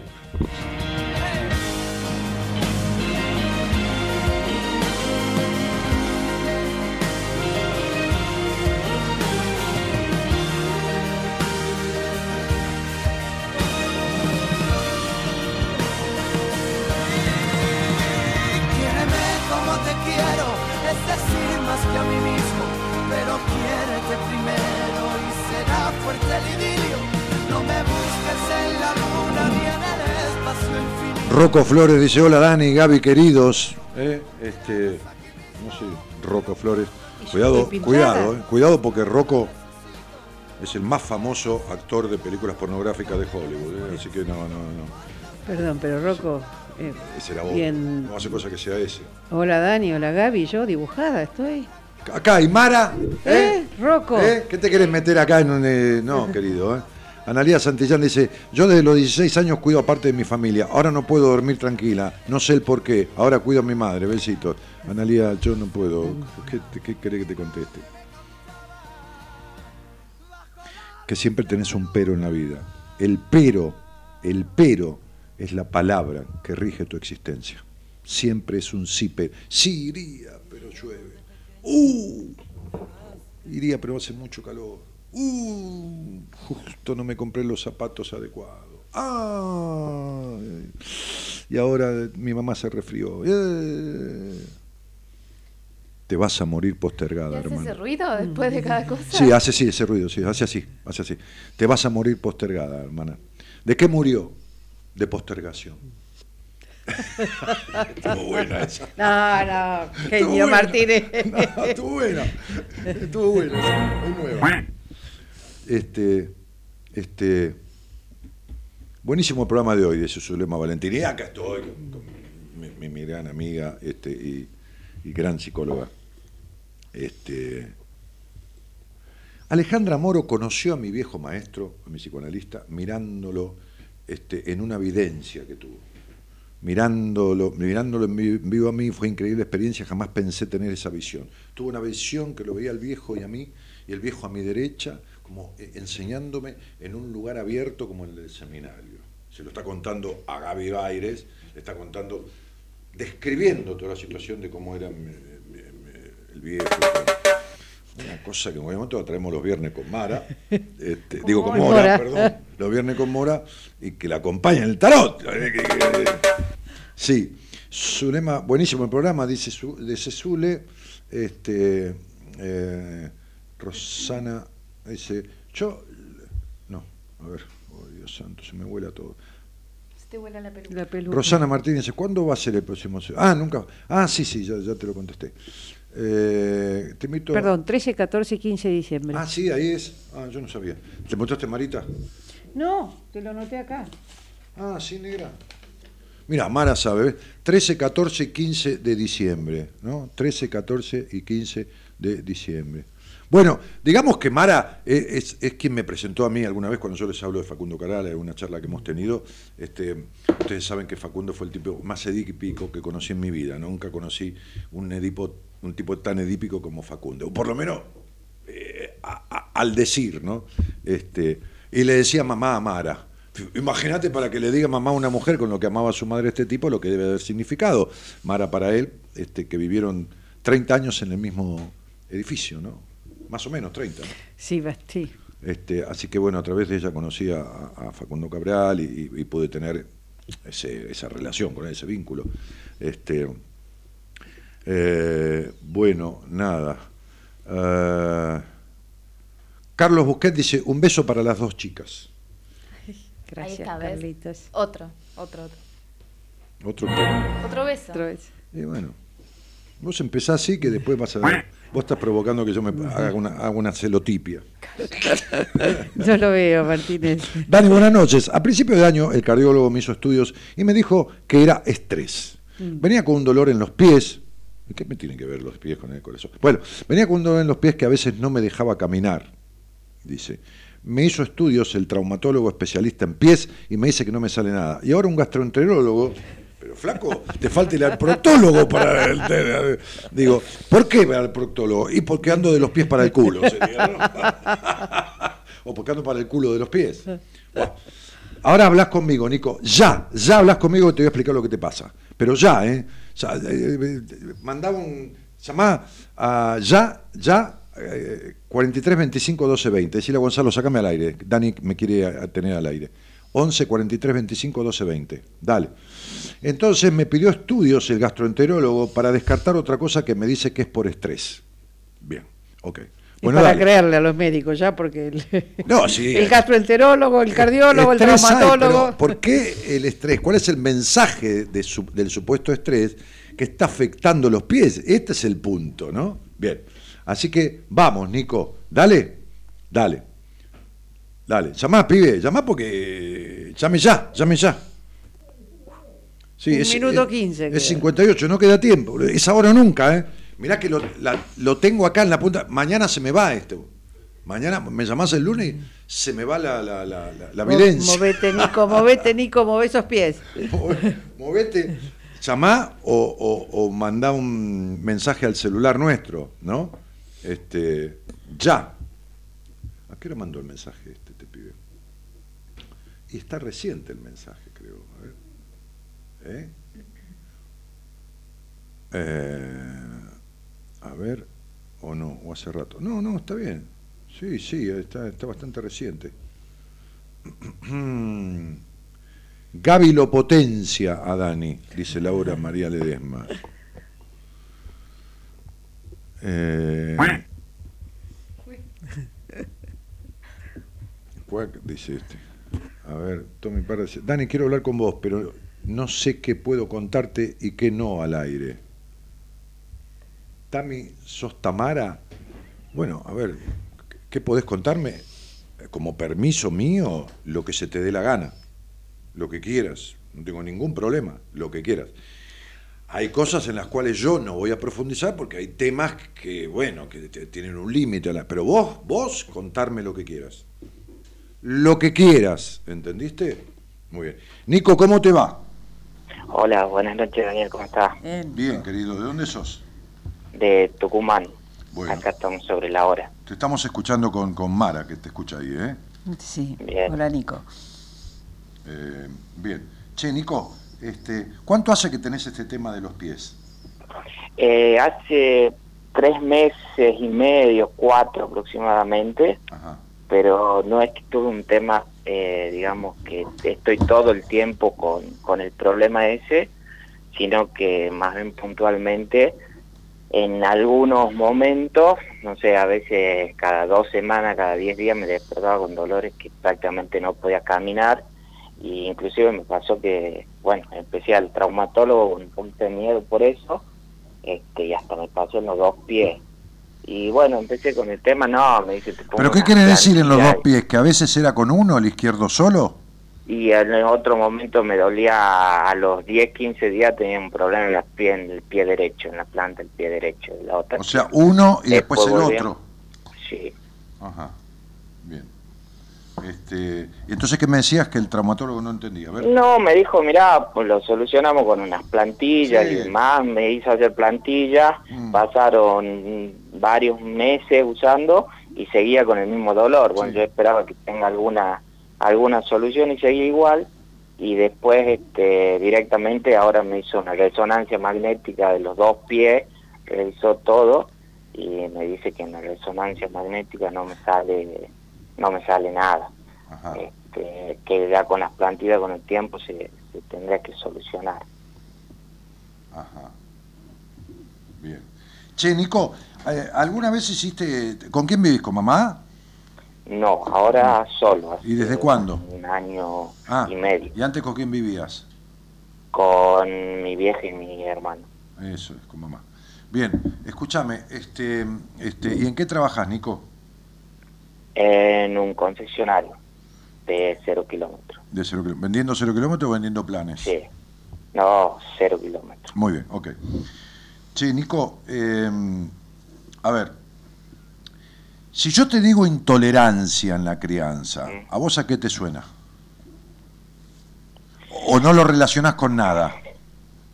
No, no me suena algo algo en particular. digamos. Bien, muy bien. Ok, perfecto.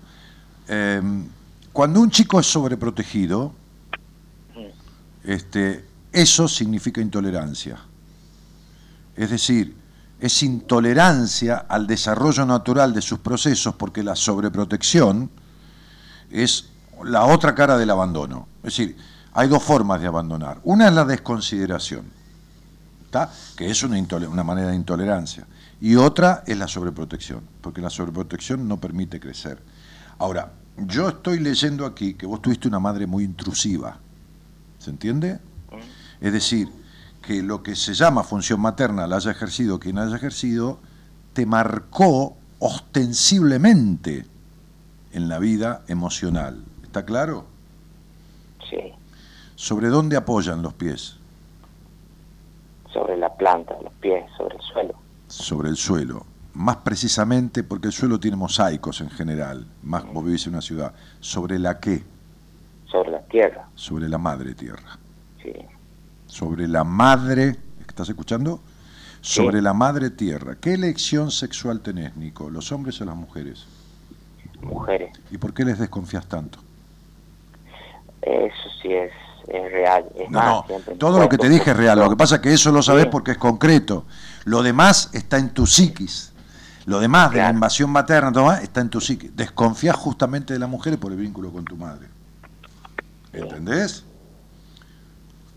¿Cuál es tu récord de ventas en un mes? ¿15 Y autos? de- ¿Eh? depende, depende No, no, del no, año. no. En Argentina no, no, es no, no, como- no, no, no, no sí. importa. Te estoy hablando del año que sea. ¿Cuánto hace que vendes autos, Nico?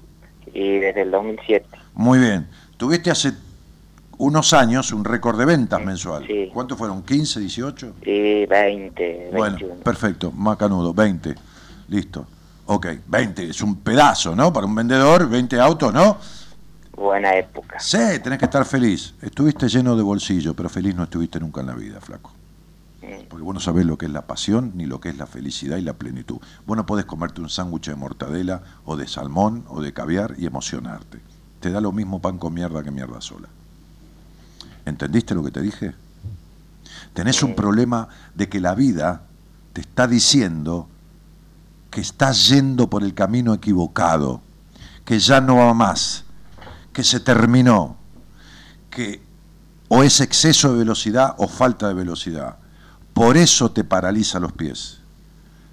Te duele tu madre, te duele la desconfianza en las mujeres, te duele el vacío existencial, te duele la falta de pasión, porque estás en una edad que tiene que ver con los 35, 36 años, donde tenés la crisis de la mitad de la vida. Y sabes que te está diciendo, no tu mamá, la madre vida, basta flaco, así no va más.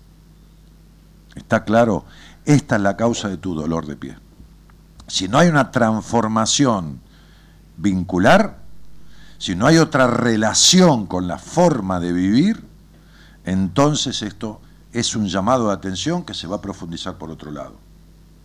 ¿Se entiende? O sea, en algún momento vamos a terminar con una depresión, o vamos a empezar con una depresión, o lo que fuera, Nico querido. ¿Está Bueno, a claro? principios de este año estuve estuve medio complicado con, con el tema ese. Este, que ahí es cuando empecé con eh, un poco con el tema también de que sentía eh, palpitación y bueno, por eso fui al cardiólogo. Sí. Este, empezando un poquito por eso también, estaba como poquito bajoneado. Y, Ajá. Si yo tuviera, si yo tuviera un caso como el tuyo en privado, hablaría de algunas otras cosas y te diría lo que le digo a algunas personas que yo veo, porque muchos los trato yo. En general, el padre, en general digo, el padre no tiene una comunicación tan fluida con el hijo como, suele tener la madre. En general, esto no estamos hablando de que falte alguno de los dos, como en tu caso tu padre tuvo mucha ausencia en, la vida tuya. Este, pero en general tiene poca comunicación. Pero cuando tiene comunicación, ¿no? Mara habla con el hijo y le dije, che, vení para acá, vení para acá, a ver cómo andás con el colegio. ¿Cómo andás con el colegio? Vení, mostrame el boletín. A ver que yo no lo miro. Entonces viene, el, pibe agarra el boletín, se lo da al padre, y el padre ve que tiene un 4 en matemáticas, ¿no? Y ahí se pone al tanto, ¿viste? Porque no habla muy seguido de esta cosa. Por ahí la madre del, pibe le, quiere contar dice, no, vieja, no me rompa la bola, que tengo mucho quilombo, que esto, que el otro, otro día me contas.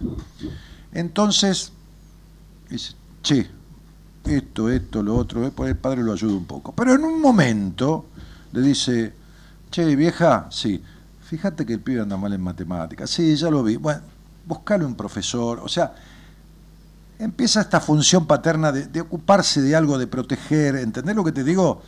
¿Se entiende, no? Entonces, si yo tuviera un paciente como vos que me consultara, le diría, bueno, pibe, este, este, Hola, hola. Sí, ¿me estás escuchando o se te cortó? Sí, no, se cortaba un poquito, discúlpame. No, no, no me pidas perdón si, si no me hiciste nada. Entonces, si yo tuviera un paciente como vos, le diría, mira, flaco, este, papá te va a cuidar un, un mes, un mes y pico, ¿no?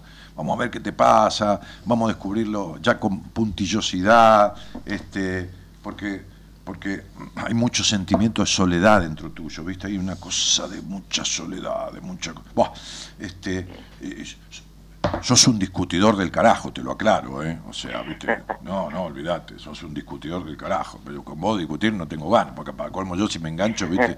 Te puedo discutir tres días.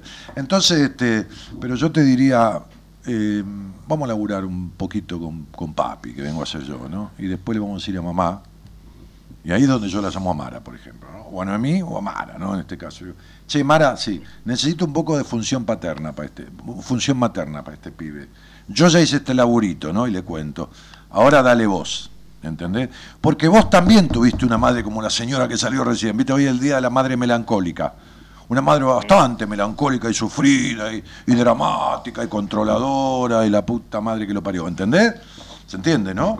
Entonces, digo, este, te duele la madre, la madre tierra, donde apoyan tus pies, que están yendo por un camino equivocado, el camino de la desconfianza en los vínculos, el camino de la no pasión, la culpa por ser feliz porque tuviste una madre infeliz, todo esto se resuelve desde la cabeza. Me parece muy bien. Cuando yo fui mi primera vez a, hacer, a hacer eh, psicoterapia, lo primero que hizo mi terapeuta es mandarme un neurólogo, mandarme un profesional para ver si había algún problema en mi cerebro con el tema de los ataques de pánico y todo lo demás. Cuando descartó la duda fisiológica, entonces fuimos a lo psicológico. Vos fuiste al corazón, al veto, al traumatólogo, ya está todo descartado, flaco. Esto es emocional, ¿te- ¿entendiste? Y es emocional por las causas que yo te dije, por ninguna otra cosa Bien. porque estas son tu conducta. En tu vida hay falta de pasión. Te voy a hacer una, una pregunta muy puntual. ¿Cuántos amigos de verdad tenés en la vida? Tres, cuatro. Bien, ¿a qué jugás con ellos? Y al fútbol comparto por ahí asados, cosas Bárbaro. más pequeñas. Pero no, no, está bien, suficiente. Yo me junto a comer unos ñoques y juego al truco con mis amigos. ¿Qué querés que haga? Claro. Que, remonte aviones. Bueno, ok, bien, macanudo. Mirá el problema que tenés con las minas. ¿Entendés? Que no lo tenés con los Sí. tipos. ¿Ok? Exacto. Bueno, perfecto. Este es el punto, flaco. Se acabó ir como se te canta el culo en la vida. Hay un punto en que la vida te aprieta las bolas porque tenés que aprender lo que todavía no aprendiste. Bien. ¿Quedó claro?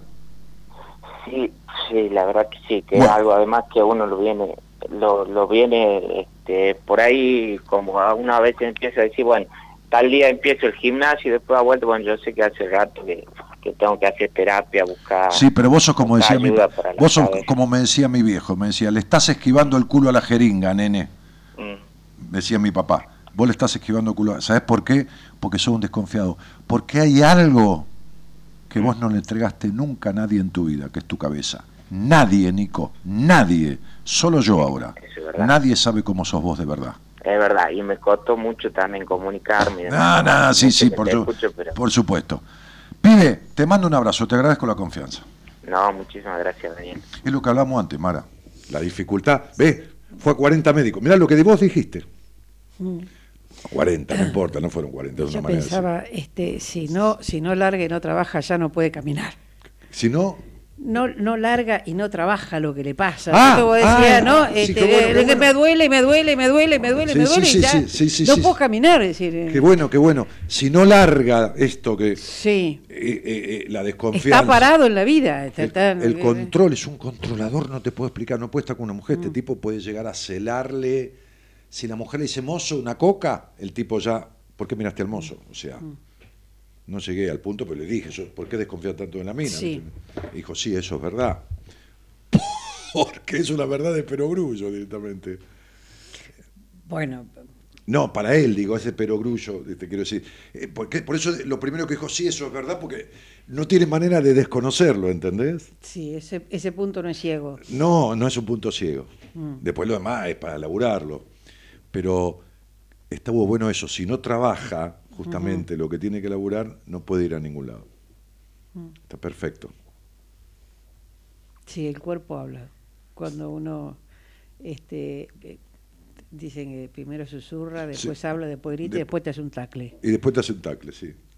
Bueno, este ya no se puede mover. Sí, claro. ¿Por qué? Porque está fijo internamente, es un rígido. Me- eh, ¿Se entiende? Es, es- es un, es un rígido. Es un rígido. Que lo que se le va a joder después son las rodillas. Bueno, estuvo con. Yo le dije, vas a hacer una depresión. Y a principio de año estuvo con, con ciertos estados medio panicoso, medio de bajón, medio de. En fin. Bueno, nos estamos yendo, ¿eh? Este, espectacular el programa de hoy, dice Tami Parra. Este, Mara Diz, 34394-5010, sí. Muy bien. Este, eh, eh, eh, Laura Marta Ledema, hermoso el programa del de hoy. Saludos para todos, un placer escucharlos. Dice.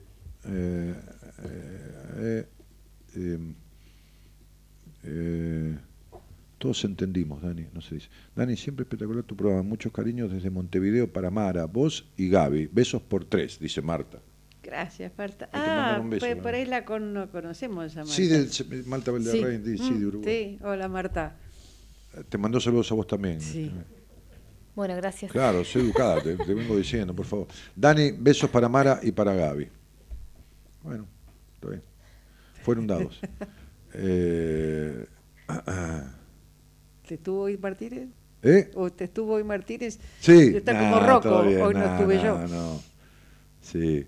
Bueno, a ver si leo algún mensaje más y nos vamos. Esta noche duermo más tranquila. Mil gracias por haberme hecho sentir tan cómoda, dice Salomé Bernay. Ay, Barnay. divina. Bueno, me alegro muchísimo. Este, arreglar lo que hay que arreglar, negra. Porque si no, va a ser una o dos noches la que duermas tranquila. Después va a volver eh, tu incordia. Este, chavo, hasta mañana, dice Analía. Eh, tengo una remera idéntica. sí. ¿Dónde está el estrés? ¿Neurólogo no me lo explica? Te quiero, maestro, dice Si Mirta. está mirando, está acá adentro. claro. Bueno, señoras, señores, este, muchísimas gracias por los mensajes, por estar todavía 155 personas escribiendo. Este, y, y nos vamos a ir, ¿eh? Esto, esto, la turquita dice besos para los tres, lindo programa. Tocó a su fin. Dale, a ver qué dice.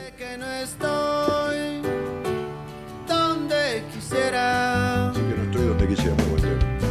Hoy Este puede ser la semana que viene. razón, pero aunque lo intento, no levanto cabeza. Hoy sé que no soy Hoy sé que no estoy, dice, mira, lo que prometí. que no soy lo que prometí.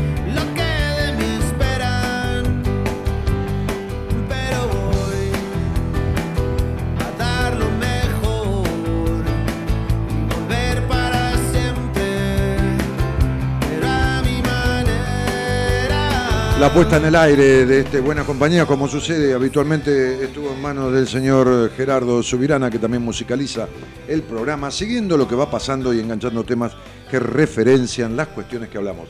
En la producción, el señor Gonzalo Comito. ¿Eh? ¿Qué pasa? ¿Mañana? Ah, mañana, Monseñor, sí. Mañana este, está entre nosotros y va a conducir el programa, tipazo, ¿eh? Este, eh, el licenciado en, Psicología de la Universidad de Buenos Aires, Enrique Audini. No perderse en ese, ese programa, ¿eh?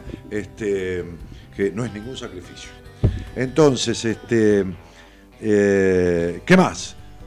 invitada de hoy, que hace rato que no, no podía venir con todas sus obligaciones y viajes y idas y vueltas. Este, la única profesional que queda desde los comienzos del programa. La que aguanta Martínez Aguanta. de hace mucho tiempo. Aguantarme, ¿sabes lo que es aguantarme a mí 20 desde el 70, digo, No. 80, 96, del 95, 96, 24 años, flaco. Este, este, este, ¿qué va a ser? No es una componente del grupo, es una creyente. ¿Qué? Claro, es- forma parte del mobiliario, está así con la silla, la mesa, bueno, como yo. Estuvo, sí, perdón. Quiero, pero no puedo ir. me- Tenés que hacer terapia, pies. a ver si puedes despegar. Estuvo mi señora esposa este, filmando para, eh, transmitiendo eh, en directo para Instagram desde su celular, este, eh, que, que- que- que se llama María Gabriela Maneiro, este, que es esta bruja así que lee los registros acá, así que no sé cómo hace, pero hace. Así que muchas gracias, este, Gaby. De En nada. cuanto quieras, te invito a comer afuera otra vez, ¿eh? El balcón. Cerquita, el balcón. Aparte, eh, yo había comprado ese líquido que había dejado en la moto, que vos encontraste, porque me dijiste hoy gracias a mí. Porque ahora es todo gracias a ella, ¿eh? Ajá. No, no, el ego lo tiene. No, no, no, olvidate. ¿no? Lo tengo, lo tengo. Sí, sí, olvidate. Este, digo, vos fijate lo que son las plantas, Toto. Es un matorral. El, el fin de semana yo las fotos que subí en Instagram de la primavera eran del balcón. Del Todas balcón. las flores del balcón. No, no, t- t- t- no, todo ha florecido hasta lo que nunca floreció. Es una cosa increíble. Este, no, hicimos un programa más y un programa menos de Buenas Compañías, que tiene que ver con esto de, de ayudarte a descubrirte, ¿no? Uno anda toda la vida queriendo saber cómo mierda son los otros, cómo es este, cómo es el jefe, cómo es no- y no se preocupa de saber en verdad quién es uno, ¿no? Este, digo, queda cerquita el vos mismo, anda primero ahí, ¿está? Entonces, este, nos estamos yendo. Un cariño grandote a todos. Chao, Mara, gracias. Chao, un placer. Chao, Gaby, gracias. Chau. Gracias, Gerardo, y gracias, Gonzalo. Buenas noches a todos. Más buenas compañías mañana. Yo regreso el lunes. Chao, chao, gracias por estar.